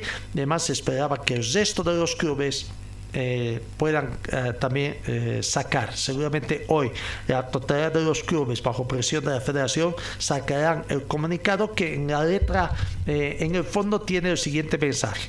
En el caso del Club Ready, que informa a la opinión pública que no acatará ningún tipo de paro en el inicio del torneo local, ya que se considera que al no corresponder paro a, una a un tema deportivo de los clubes, es un proceso penal de índole personal que se encuentra en manos de la justicia ordinaria de nuestro país. Nuestra intención jamás se prestará a beneficios de personajes que se encuentran en procesos con la justicia boliviana. No sé si por ahí ya sacan alguna situación, ¿no? Y el otro club Claro, la presión también para el Benjamín de la Liga, ¿no? ¿Le obligan también? ¿Le obligan o, qué? o no a sacar un comunicado eh, de, para, en apoyo? Este es un apoyo a la Federación Boliviana de Fútbol, ¿no? El comunicado del club Libertad Grama Moré dice, el Club Libertad Grama Moré, por intermedio de su directorio, informa a toda la hinchada y pueblo en general que nuestro club garantiza el inicio del torneo de la división profesional tal como se tiene previsto para este fin de semana, ya que los problemas que están subcitando en estos momentos son temas netamente personales que no involucran a la Federación Boliviana de Fútbol ni a los clubes de la primera división. Bueno, este va a ser el tenor parecido, palabras más, palabras menos que van a sacar todos los clubes en esta jornada. La pregunta está, los dirigentes ahora se verán debilitados, sabemos en Always no dejan prácticamente expresarse, eh, van a presión sobre texto de, de, de eh, suprimir contrato y la amenaza ¿no? de que no los contratará ningún club en el fútbol boliviano. Son riesgos que quizás no quieren coser también los jugadores, entendible, pero habrá, habrá, eh, ¿qué, qué, qué pasará? Bueno, eh, otra vez eh, en suspenso este tema y lo veíamos venir, pues nosotros poníamos en duda, veíamos venir, pero no nos imaginábamos que la situación iba a estar así tan caldeada como esta, ¿no? Pensamos que iba a ir por otro lado, por el tema económico, de como los clubes se sienten tan incapaces de poder responder a los jugadores pagando, tienen que, eh, creo que por ahí inmiscuirse en otros temas, tratar de saltar y siempre con el desprestigio de Nosotros siempre presumimos, no es que defendemos causas acá, no, no estamos ni a favor de David Paniagua ni a favor de la afición de nadie, sino tratamos de entender qué es lo que está haciendo. Y el problema del fútbol boliviano es el tema económico, las, la crisis que tienen los clubes y que veremos cuando, cuando le ponen el cascabel al gato en la Federación Boliviana de Fútbol. Señor, señora, deje la limpieza y lavado de su ropa delicada en manos de especialistas. Limpieza de ropa Olimpia. Limpieza en seco y vapor. Servicio especial para hoteles y restaurantes. Limpieza y lavado de ropa Olimpia. Avenida Juan de la Rosa, número 765 a pocos pasos de la avenida Carlos Medinaceli. Limpieza y lavado de ropa Olimpia. ¡Qué calidad de limpieza! Bueno, eh, eh, en el tema del fútbol, que eh, el panorama internacional hay una situación de posible modificación de regla para evitar la presión de los arqueros. La actuación del portero argentino Emiliano Martínez durante el Campeonato Mundial de Qatar 2022 serían aspectos fundamentales para que la FIFA y la Internacional Board consideren hacer cambios en las reglas de fútbol. Según The Sun, prestigioso matonido, las entidades quieren evitar que los arqueros interfieran e intenten ejercer presión psicológica a los pateadores de penales durante la ejecución. De esta manera, las medidas drásticas podrían un límite contundente al estilo de Dibu Martínez, quien es conocido por su comportamiento de presión psicológica que realiza a los ejecutores.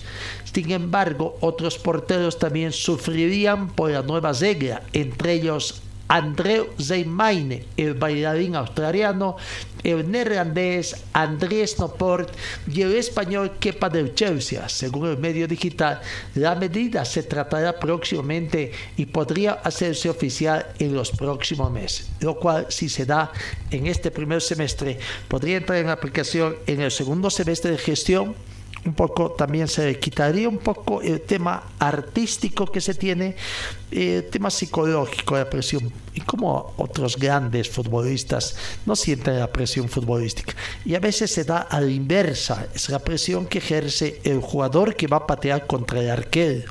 ¿no? Ese bailoteo que se tiene, si bien ya está, pero todavía los árbitros no están pudiendo ejecutar, no pese a las reiteraciones. En fin, veremos qué otras cosas cambian en el fútbol para quitar esta situación. Volvemos al tema del fútbol boliviano, los clubes se van preparando. Eh, Hoy llegó a la ciudad de La Paz anoche después de haber estado por el trópico Cochabambino un partido que jugar. Dicen que las causas para que ella perdiera previamente son las malas condiciones del camino. Hoy hizo el viaje Cochabamba-Villatunari eh, por tierra estamos en época de lluvias, sabemos, sabemos, siempre hemos dicho nosotros, lastimosamente criticamos el descuido de las autoridades cochabambinas. Los tramos cochabambinos son los, las peores carreteras que tenemos a nivel nacional. ¿De qué sirven de que estén asfaltadas? Son las peores carreteras, ¿no? Eh, comparando con otros carreteras de otros. Cruzan la frontera interdepartamental y uno nota el cambio el cambio que se tiene, ¿no? Eh, parecería como cuando uno cruza la frontera internacional de nuestro país y entra en territorio de, ajeno de otros de los hermanos países y cómo cambia también el tema de las carreteras, ¿no? Lo mismo pasa con Cochabamba. Llegaron un poquito tarde sobre la hora, mucha humedad también encontraron allá. Esas podrían ser una de las excusas que ha tenido eh, el equipo de Oriente para justificar esa desota tan amplia, un partido amistoso además, ¿no? Aquí está la palabra del técnico Pablo Godoy, técnico del equipo de eh, hablando. No, no, dice que no es para preocuparse, no es para preocuparse, fue un partido de entrenamiento. Un resultado que... Eh, un partido fue. Deja, dudas? No, no, no, no, no, no, no, fue un partido de preparación, hemos finalizado nuestro partido de preparación. En esta clase de partido lo que busca es tener y ver qué, qué errores puedes cometer a nivel grupal o a nivel colectivo, individual. Entonces nos siguió bastante nosotros. Hemos terminado nuestro partido amistoso y ahora nos enfocaremos bastante en lo que es la primera fecha. Profe, ¿va a cambiar la opinión de Andrés Costa de portero? Mosquera va a ser habilitado para la decisión profesional o solo para la Copa? ¿Sigue en pie esa, posibilidad? La decisión está tomada ya. Hoy lo vamos a transmitir a la, a la dirigencia. Tenemos una reunión con nuestro presidente en la noche y seguramente vamos a comunicar el día de mañana la decisión que hemos tomado. Ya. ¿Va a ser habilitado para la decisión profesional Carlos Mosquera? Vamos a transmitirle esta noche a la presidencia la decisión que ha tomado el cuerpo técnico. Profesor, ¿qué jugador se estaría dejando de lado justamente por el tema de los cupos de extranjero? Por esa razón, hoy tenemos una reunión con nuestro presidente, vamos a transmitirle la decisión que ha tomado el cuerpo técnico al presidente y el día de mañana se le va a comunicar a ustedes. ¿Usted lo necesita, doctor? ¿A Carlos Mosquera preocupar? No, no, más que preocupar, creo que el plantel venía bien, venimos jugando un partido de cada dos, tres días, entonces nos vamos contentos, todo lo que, eh, todo lo que nos pueda hacer lo positivo hacia el plantel, lo vemos de esa manera, fue un partido intenso, hemos llegado un poquito tarde a Villa Tunari, la logística del camino, etcétera. Entonces, no, nos preocupamos tanto por el resultado. Fue un resultado mentiroso. Técnico, ¿a qué extranjeros habilitar? ¿Cuál es la decisión que usted quiere que Nuevamente le pedí, esta noche. son los seis que usted quiere? Nuevamente, esta noche vamos a hablar con nuestro presidente. Le vamos a transmitir la, la toma de decisión que hemos tomado nuestro grupo técnico y el día de mañana le vamos a a comunicar a ustedes. ¿Le parece? Se va a tener que sacrificar a un extranjero, pero sí así. Y lógico, tiene que salir uno. ¿Esta decisión pasa solamente por ustedes o de pronto hay que consensuarlo con la dirigencia? Generalmente, cualquier cuerpo técnico, cualquier toma de decisión que se pase como, cuerpo técnico, se tiene que transmitir a un presidente, a una dirigencia. Y eso vamos a hacer esta noche. Al, margen del arquero, ¿necesita algo más, Robert Reddy? ¿Todo cerrado? No, no, no. Vamos a ver varias opciones, uno, dos, tres, que estamos a punto de cerrar. ¿En qué posiciones? Lo van a saber ustedes dentro de mañana. Que le vaya Bueno. Bueno, la palabra de Pablo Godoy. Bueno, los técnicos proponen, son los dirigentes quienes disponen. Tiene siete jugadores extranjeros actualmente de gente de eh, Mosque, de ¿no? Están eh, Mosquera, Edarin Reyes, Dornis Romero, Jairo Jean, David Zobres, Marcos Iquelme y William Paz. Eh, se decía que el arquero no iba a ser habilitado en el fútbol profesional boliviano solamente para su participación en Copa internacionales en las Copa Comenbol Libertadores 2023, pero no sé si ahora hay un cambio. Si lo habilitan a Mosquera, entonces, ¿cuál sería el jugador que no lo estaría ya eh, Jairo Jan, estaría William Paza en fin, es una situación entonces que veremos. Además, quizás la contratación de otros jugadores. Mark Enomba es otro futbolista de Zedi, jugador también hace balance de lo que fue esta pretemporada. Recordemos que Zedi es primer rival, por eso le damos importancia, primer rival de un equipo cochabino, del club Aurora. Aurora con y juegan eh, por la primera fecha del campeonato de todos contra todos. Eh, el resultado no nos preocupa. Eh, lo que más nos preocupa es la, la, la, forma, la forma de jugar, la idea que, que, quiere el profe. Creo que es lo más, es lo más importante. Los partidos amistosos como, como este nos, nos sirve a saber eh, cómo está y, y, cómo queremos llegar. Marco, un jugador con más experiencia, ¿qué errores se debe corregir tú como capitán? Eh, creo que tenemos muchas, muchas cosas que, corregir. Tenemos que. Ayer se vio un equipo, un equipo muy dispersado y, bueno, creo que nosotros tenemos que, hacer un equipo corto y, muchas cosas que tenemos que corregir en, lo personal de, de, cada uno de los jugadores. Y bueno, creo que el profe lo está viendo, lo vio ayer y y todos juntos vamos a, tratar de solucionarlo lo, más rápido posible. Mar, dicen que el arquero es casi un 50% del equipo. Obviamente tal vez ayer se ha visto que, que, a Jimmy le falta un poco de esa seguridad en la portería. Ustedes eh, tal vez lo quisieran, quisieran contar con Mosquera en el torneo local también, ya que había la oportunidad que solo juega la Libertadores. Eh, sí, sabemos que en un equipo el arquero es, es una pieza muy fundamental. Y, bueno, sabemos igual que Jimmy es un, muy buen arquero como, como Mosquera, pero bueno, Jimmy tiene eh, menos tiempo jugado y, bueno, ojalá que la dirigencia y, el profe puedan tomar la, mejor decisión. Eh, para nosotros sería muy bueno, muy importante que, que esté eh, Mosquera en los en los dos torneos que tenemos que jugar, eh, ya jugamos un año entero con, con, Mosquera, nos da mucha seguridad, tenemos mucha confianza juntos y, bueno, para nosotros sería... Está la palabra de eh, Mark Enumba, ¿no? Ayer habrá tenido Pablo Godoy tiempo, o Andrés Costa habrá tenido tiempo para hablar con Pablo Godoy, si no hoy día eh, para analizar esta situación. ¿no?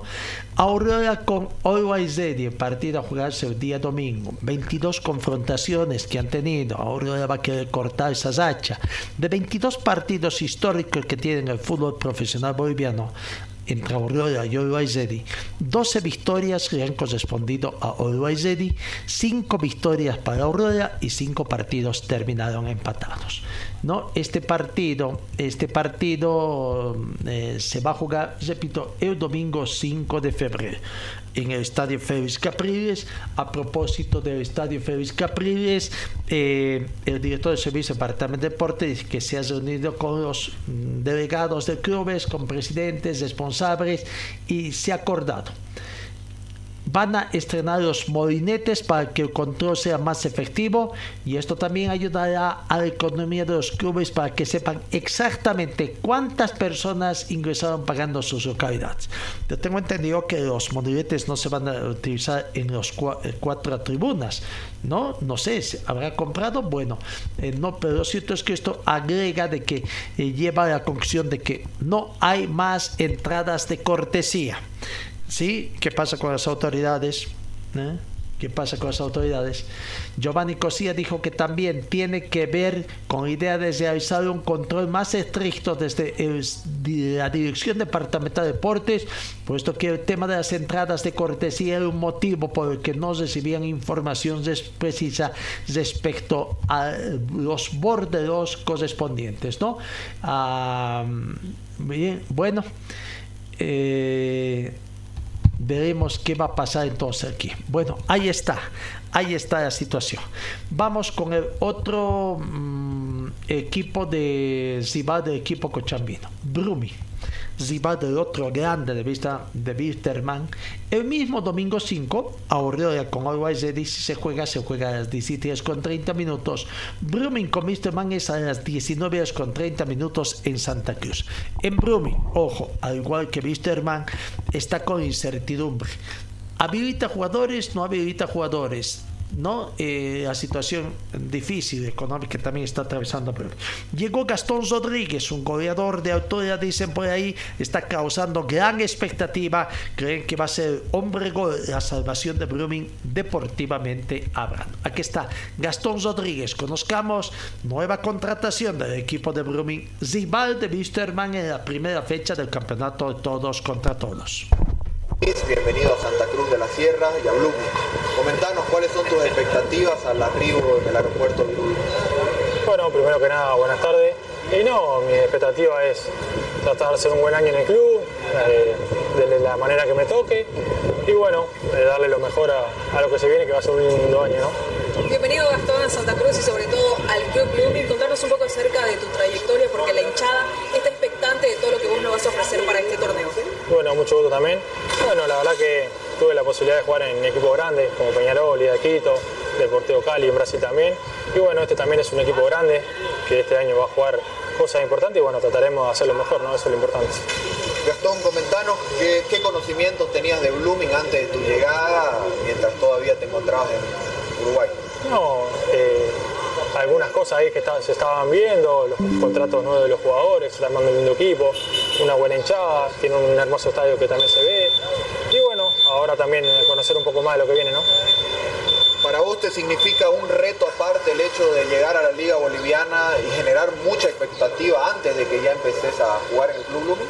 Sí, para mí todos los equipos que voy son expectativas, son desafíos nuevos y hay que, con responsabilidad hay que afrontarlo todo, todo lo que sea, ¿no? Eso es lo importante. Bueno, Gastón también, como te mencionaba anteriormente, la hinchada está expectante, ya todos están viendo acerca de tu llegada. ¿Cuál es tu mensaje para todos los hinchas celestes? No, a la gente que confíe, que voy a tratar de hacer lo mejor para, para Blooming, para nuestro equipo y bueno, vengo a apoyar del lugar que me toque, acá vamos a cinchar todo para el mismo lado y dar lo mejor en, lo que viene del año. ¿no? Gastón, importante también tu experiencia en la altura, teniendo en cuenta que tuviste la oportunidad de jugar en Liga Quito, uno de los equipos más importantes del Ecuador, donde también pudiste convertir algunos goles, también viniste a Cochabamba, donde con Peñarol le pudiste hacer dos goles a Wilserman, contanos un poquito sobre eso. Sí, la verdad que me, que me siento cómodo, como tú dijiste recién, tuve la posibilidad de hacer goles en Copa Libertadores, también en la altura en Liga de Quito. Y bueno, eso son cosas que, quedan y bueno, tratar de repetirlo, ¿no? También ya con miras a lo que se va a venir para la Copa Sudamericana, ¿cuáles son las expectativas y todo lo que tú nos vas a ofrecer en cuanto a juego para este torneo tan importante de calidad internacional? Sí, una, una Copa muy importante como la Sudamericana. Como digo, para tratar de, de ponerme a punto para, para eso, digo, tratar de hacerlo mejor. Vamos a tener un, duro rival que también que, que, es boliviano y bueno, después paso a paso, ¿no? Para cerrar, Gastón, ¿qué puede esperar el hincha con este jugador, con este uno de los últimos refuerzos que llega al club? Y te pido por favor que le mandes también un mensaje a todos ellos que te están siguiendo, seguramente lo has visto en todas tus redes sociales y que ha generado mucha expectativa con tu arribo. No, como digo, confianza, le voy a entregar todo lo que tengo, como lo he hecho en todos los equipos. Y bueno, la verdad que agradecido por el apoyo que me han dado en las redes y bueno, como digo, trataré de hacer lo mejor para el equipo y para, para el Blooming, ¿no? Ahí está la palabra, la palabra de Blooming. Del jugador de Brumming, la nueva incorporación Gastón Rodríguez. Bitterman ayer ha estado entrenando, está entrenando en doble turno, no hubo mayor atrevimiento de la prensa. La mayor información del equipo de, de, de es que ayer ya se han incorporado los jugadores que estuvieron en la selección sub-20, que ya llegó, ¿no? que estuvo participando en Colombia 2023 del Campeonato Sudamericano. Hablo de Bruno Poveda y de Luisito o de Carlitos Rodríguez, los jugadores sub-20 que han estado participando allá. ¿no? Prácticamente equipo completo hasta el momento. Bueno, el tema es la incertidumbre. ¿no? Eh, lograron solucionar con Patos Rodríguez, queda pendiente. La negociación más tremenda es con con el profesor Ponce. Eh, queda el pago pendiente también para no tener más quita de puntos, el plazo se está acabando y veremos, veremos qué va a pasar. Por un lado, no quiere entender la presura también de, de, de la Federación Boliviana. Quieren a toda costa de una vez tener 16 clubes, claro menos, menos repartija, la torta sale un poquito más grande, la repartición de la torta, cuál es la situación que se tiene, ¿no? O sea, la verdad para Wisterman, una difícil situación que se tiene. Bueno, en el tema de Wisterman, siempre al margen de esta situación, sigue subiendo muy poco, eh, 1150 diríamos, era, ¿no? Eh, 221, más de 200 em, abonos se habría vendido ayer lunes, la cifra ha crecido a 1371, todavía es poco, todavía hay que seguir eh, esforzando a los hinchas vistemanistas, pero claro, con estas noticias que vienen también como que quitan entusiasmo también a la hinchada, ¿no? De poder ver. Pero bueno, 1371 es el cierre de abonos eh, vendidos o en el, por el club Wisterman. Hoy Wisterman va a continuar entrenando. Eh, veremos esta situación que va a pasar el día de hoy. Eh, a cuánto más asciende eh, esta situación. Bueno. Sigamos con más informaciones en el tema deportivo. ¿Qué pasa con Aureola? ¿Qué pasa con Aureola? Eh, por el momento ha cesado sus contrataciones. Claro, momentáneamente hay que ver en el transcurso del primer partido también qué necesidades se tiene. Eh, eh, todos los clubes no creo que cierren ya sus contrataciones. Inicialmente sí, pero puede quedar atente, ¿no? El último día de habilitación de jugadores que será en el mes de marzo todavía, no por alguna edad. Y si surge alguna otra situación también que se dé. A ver, aquí está don Jaime Cornejo hablando un poquito del equipo. Eh, no le preocupe el resultado adverso en el único partido amistoso que han tenido frente a la U eh, de Vinto, no, y tampoco está de acuerdo con las críticas del hinchada en el sentido de que deben cambiar de tema. Aquí está la opinión de Jaime Cornejo, gentileza de nuestro compañero, colega Adrián Arismendi. Agradecido con todos los eh, medios de prensa deportiva por darnos cobertura, porque finalmente a través de ellos eh, hacemos conocer lo que estamos haciendo y lo que queremos hacer eh, este año, ¿no? Jaime, ¿cómo, ¿cómo, tiene que tomar el hincha este primer ensayo que han tenido? Se ha conformado un muy buen equipo, por ahí no acompañó el resultado, pero bueno, fue un partido también ante un rival que se armó también, ¿no?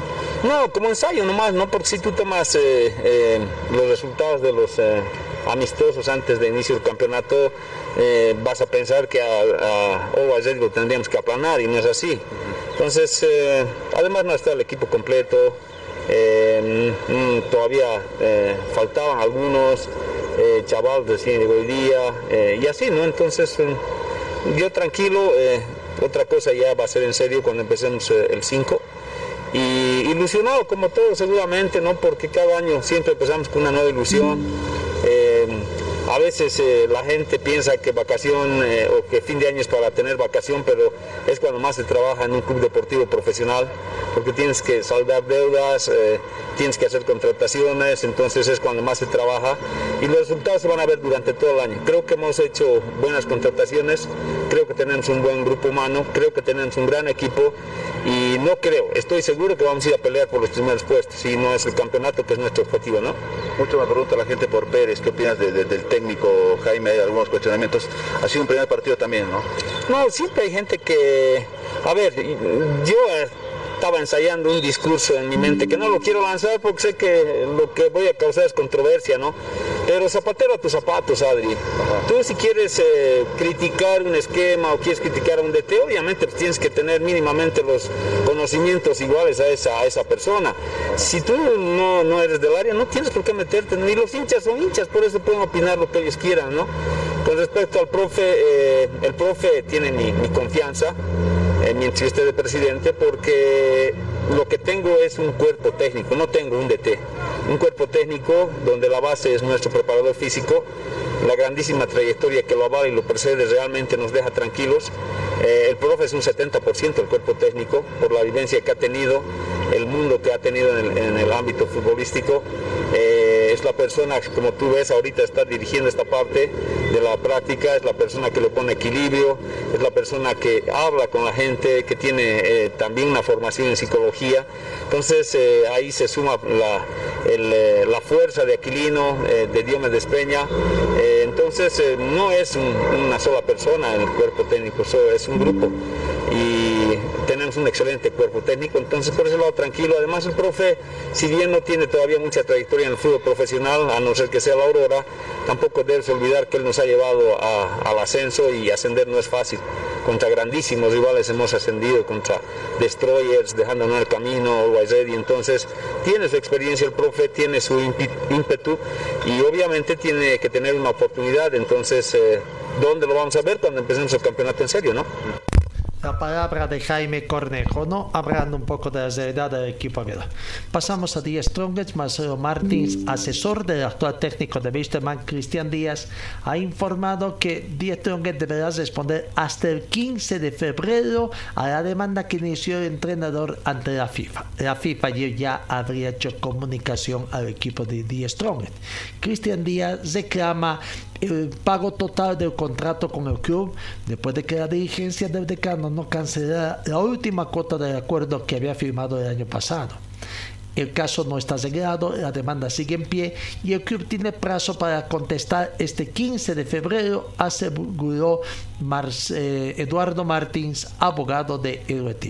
Bueno, eh, lo cierto es que eh, recordemos, mm, pasó momentos difíciles a finales de, de, eh, diciembre ¿no? de 2021. Bueno, eh, incluso perdió su señor padre y viajó y los de Die Strong cesaron de sus funciones solamente al técnico, ¿no? Siguió esto. Después contrataron al técnico argentino para que termine la gestión. Bueno, por la Copa del Rey, el clásico Real Madrid-Barcelona se va a jugar en semifinales de la Copa del Rey, como hemos anunciado.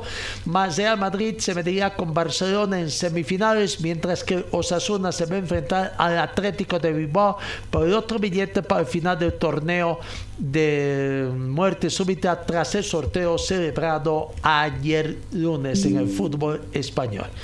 Eh, semana decisiva en Wisterman para el tema de las deudas. Veremos cómo va. Hay un avances eh, pequeños pero significativos para tratar de solucionar.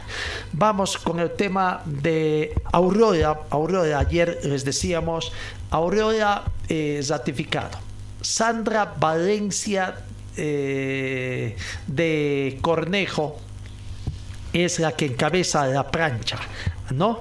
Aquí está la palabra de doña Sandra Cornejo, gentileza también de Adriana Mayo, que abra en su vida, claro, si no conoceremos, conocemos hace cuánto tiempo a Sandra, antes de que incluso esté involucrada en el tema del Club Aurora, a quien llegó de la mano de invitación de don Judy Acevedo, que sería su padrino de matrimonio en lo civil, ¿no? Y la llevó. También, claro, eh, se conocieron en la Facultad de, de, Auditoría, Facultad de Economía, carrera de Auditoría. Sandra Valencia Zamayo de Cornejo es también, eh, es también auditora financiera titulada, ¿no? Aquí conozcamos doña Sandra Valencia, que ha hecho del Grupo Aurora prácticamente su vive en el complejo. Gracias por la entrevista. Si esta es mi casa, eh, como ustedes ven, estoy eh, eh, casi al 100% aquí y dejando algunas cosas en mi hogar, ¿no? La vida misma, ¿no?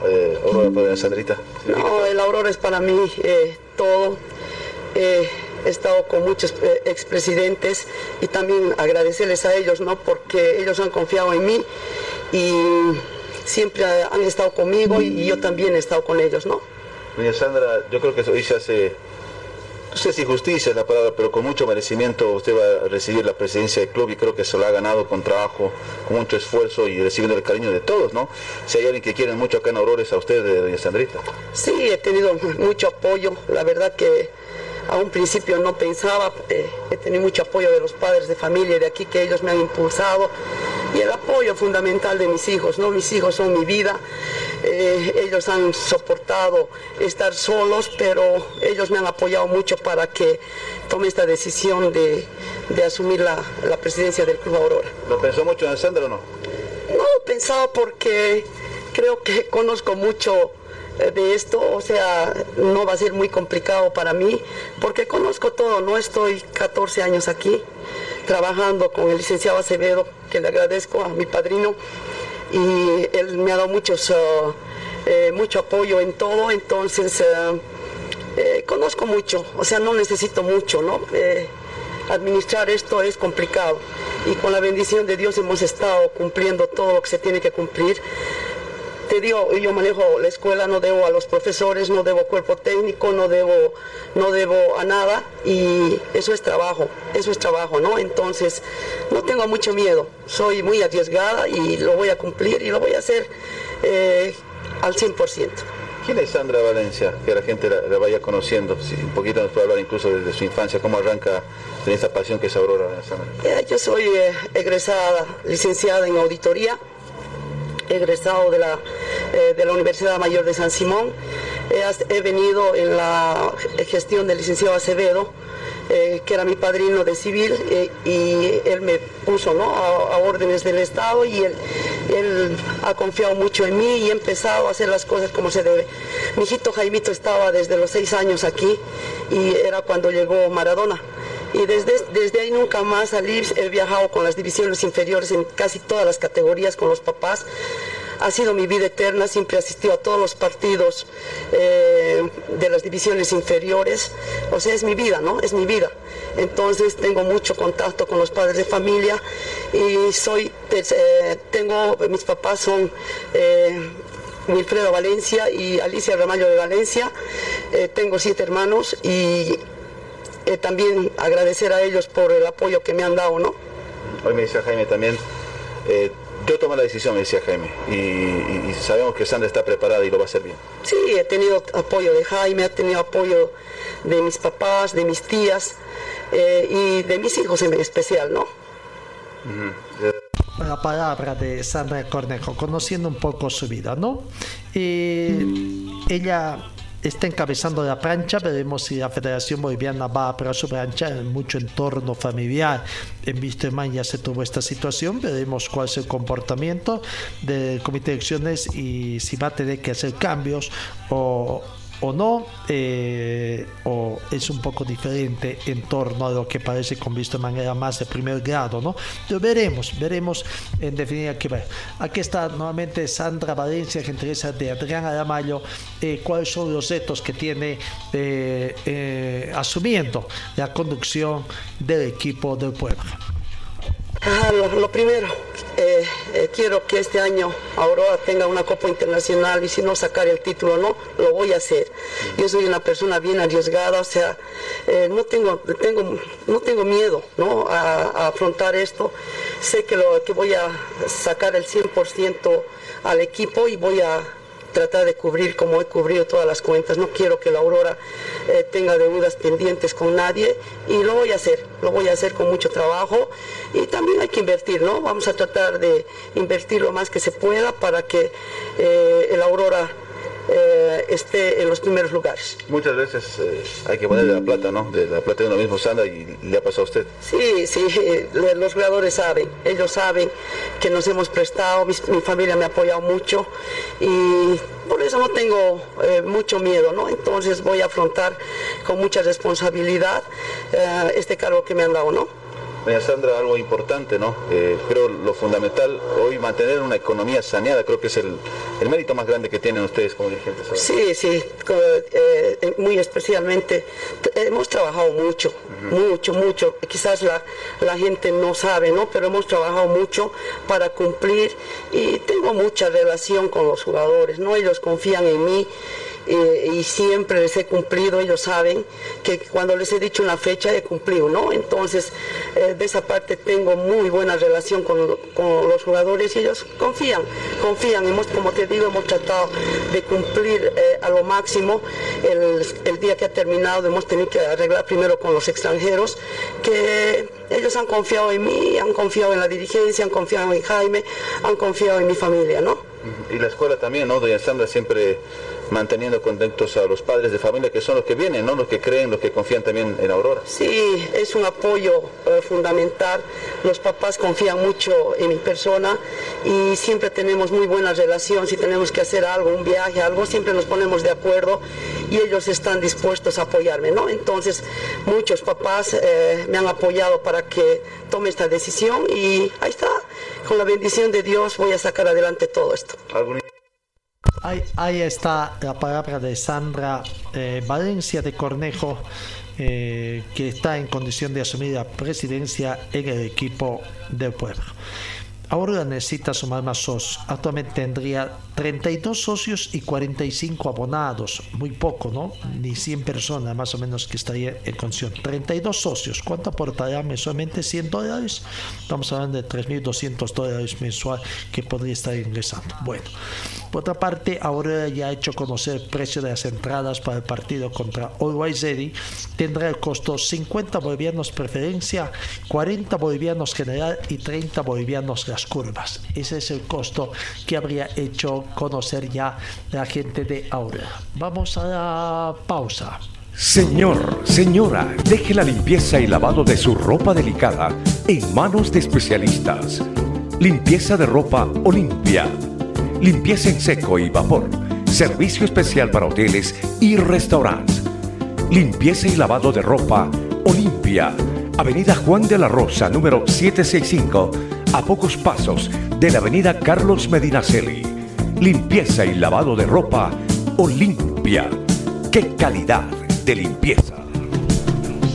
En la sexta final ya de nuestra entrega correspondiente hoy, martes 31 de enero, tenemos tenis, eh, campeonato de tenis que va a, tener ya, aquí está, campeonato eh, G2, el torneo G2 en instalaciones del Club Tenis Cochabamba. Club Tenis Cochabamba, torneo nacional G2 para 14, 16 años y de 12 a 16 años. De 14 a 18 años, de 12 y 16 años también que estará en masculino y en femenino. Entonces, desde hoy campeonato nacional de tenis en los canchas del Tenis Club Cochabamba. Eh, no, el tenis ya eh, comienza sus actividades.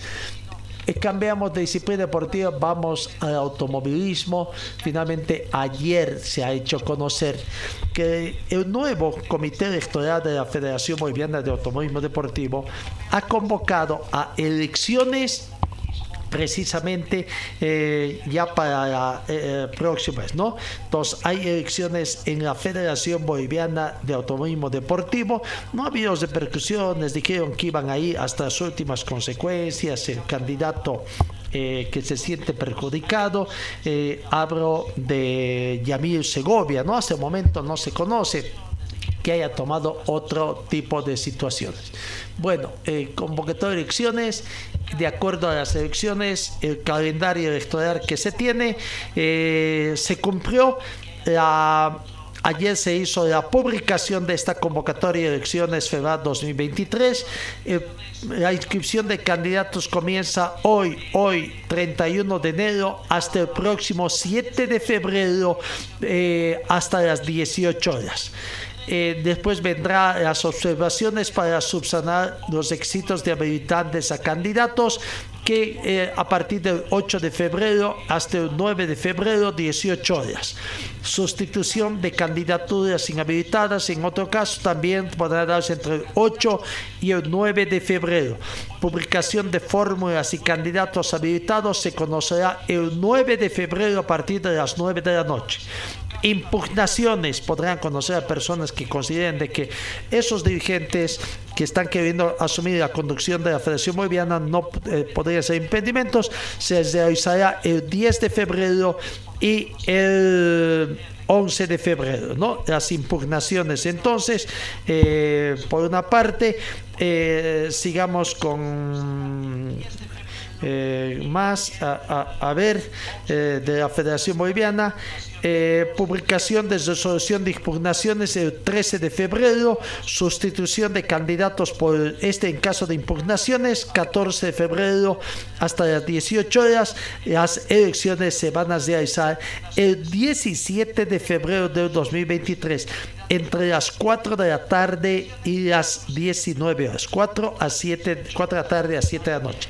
De 16 a 19 horas y en los distintos eh, sedes que de las asociaciones que conforman la Federación Boliviana de Autonomismo Deportivo, la SNES, acá en Cochabamba. Solo ADECO podrá participar. Seguramente instalaciones de ADECO se va a hacer, pero solamente eh, eh, pilotos de ADECO. ADECO va a seguir reconocida como la eh, como la que funge de asociación departamental, siendo así que no, no, no, no es eh, así verdad. Bueno, vale. Finalmente, en el, en el básquetbol, en el tema del Aribo Basket, eh, eh, se ha conocido ya 11 clubes estarán participando de- del campeonato de la Aribo Basket, ¿no? Según lo que se conoce, entonces, eh, 11 clubes eh, habrían hecho conocer su deseo de participar en el tema de la Ribo Basket. ¿Quiénes son ellos? Hay cuatro equipos de Potosí, Potosí y Tarija, se ¿no? Prácticamente. Cuatro equipos de Potosí estarían presentes en este campeonato de la Ribo Basket. Eh, veremos eh, cómo está esto. Eh, a ver, ¿quiénes son ellos? Juan Misael Saracho, La Salle de Tarija, Leones, Pichincha de Potosí, Universidad Mayor de San Simón, Universidad San Francisco Javier, Carrero, CAN, Nacional Potosí, eh, Car AZ y Básquetbol La Paz, ¿no? Ahí estarían volviendo prácticamente algunos clubes como el equipo de Car AZ, Pichincha, eh, en fin, eh, Carrero, que ya estaría actuando. Entonces, la décima primera edición de la Liga Boliviana de Básquetbol tendrá la presencia en- de 11 clubes, 4 equipos de Potosí, eh, tras la aceptación de la Federación Boliviana del retorno del Club Atlético Nacional, que sería lo más sonado. ¿no? Eh, bueno, eso en cuanto a la Liga Básquet, veremos qué cambios va a haber en la Liga Nacional entonces con esta salida de este equipo y retorno a la Liga Básquet. Por otra parte, en el básquetbol también eh, se ha hecho conocer la convocatoria a un microciclo de trabajo de microciclo en la categoría varones, eh, ¿no? Eh, entonces el básquetbol también comienza a trabajar para ver ya estar. ¿Con qué objeto es trabajar este? Mm, A ver dónde está el tema de, de básquetbol, la convocatoria a jugadores de microciclo que ha hecho conocer la Federación Boliviana de Básquetbol. De, para ya tener eh, microciclo de entrenamiento, llama masculina, en la ciudad de Tarija. eh, va a tener esto, ¿no? Los microciclos desearse. En la Tarija del 13 al domingo 26 de febrero. En Santa Cruz, lunes 13 al domingo 26 de marzo. Nuevamente en Tarija, primero de abril al 9 de abril. Eh, está la situación. ¿Quiénes son los jugadores convocados? Eh, Oliver Hazi Chávez del Beni, Luis Osvaldo Salinas Bacorria de Yacuiba, José Arnardo Pérez de Yacuiba, José Ignacio Sosilla de Cochabamba, Andrés Rodolfo Trujillo de Cochabamba, Alejandro Vedia de Tarija, Luis Gerardo Oro de Tarija, Felipe Bedia de Tarija, eh, Selma Alanes de Tarija. Eh, son los jugadores. Hay más, son 18 jugadores convocados. Oscar Salvador Bazancos de Santa Cruz, Marco Antonio Zecamo de Santa Cruz, Brian Darío Zío de Potosí, André Alberto Zibela de Santa Cruz, Luis Arnardo Mercado de Santa Cruz, Martín Zíos de La Paz, Pedro Castillo de Villamontes, Zené Antonio Calvo de Sucre y Zonal Arce de Tarija. Los más experimentados, Pedro Antonio Calvo y Zonal Arce, ¿no? Entonces, la convocatoria microciclos de entrenamiento a preselección boliviana llama masculina, de acuerdo a lo que he hecho conocer eh, Juan Luis Coronado, presidente y Saúl Villazol Valencia, el secretario general de la Federación Boliviana de Básquetbol. Con eso, amigos, gracias por su atención. El final de nuestra entrega. Eh, Dios mediante os encuentro el día de mañana. Que tengan ustedes una muy bonita jornada.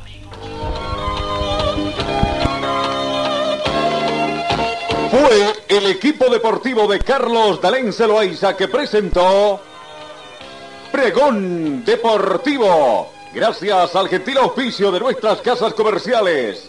Ustedes fueron muy gentiles y hasta el próximo programa.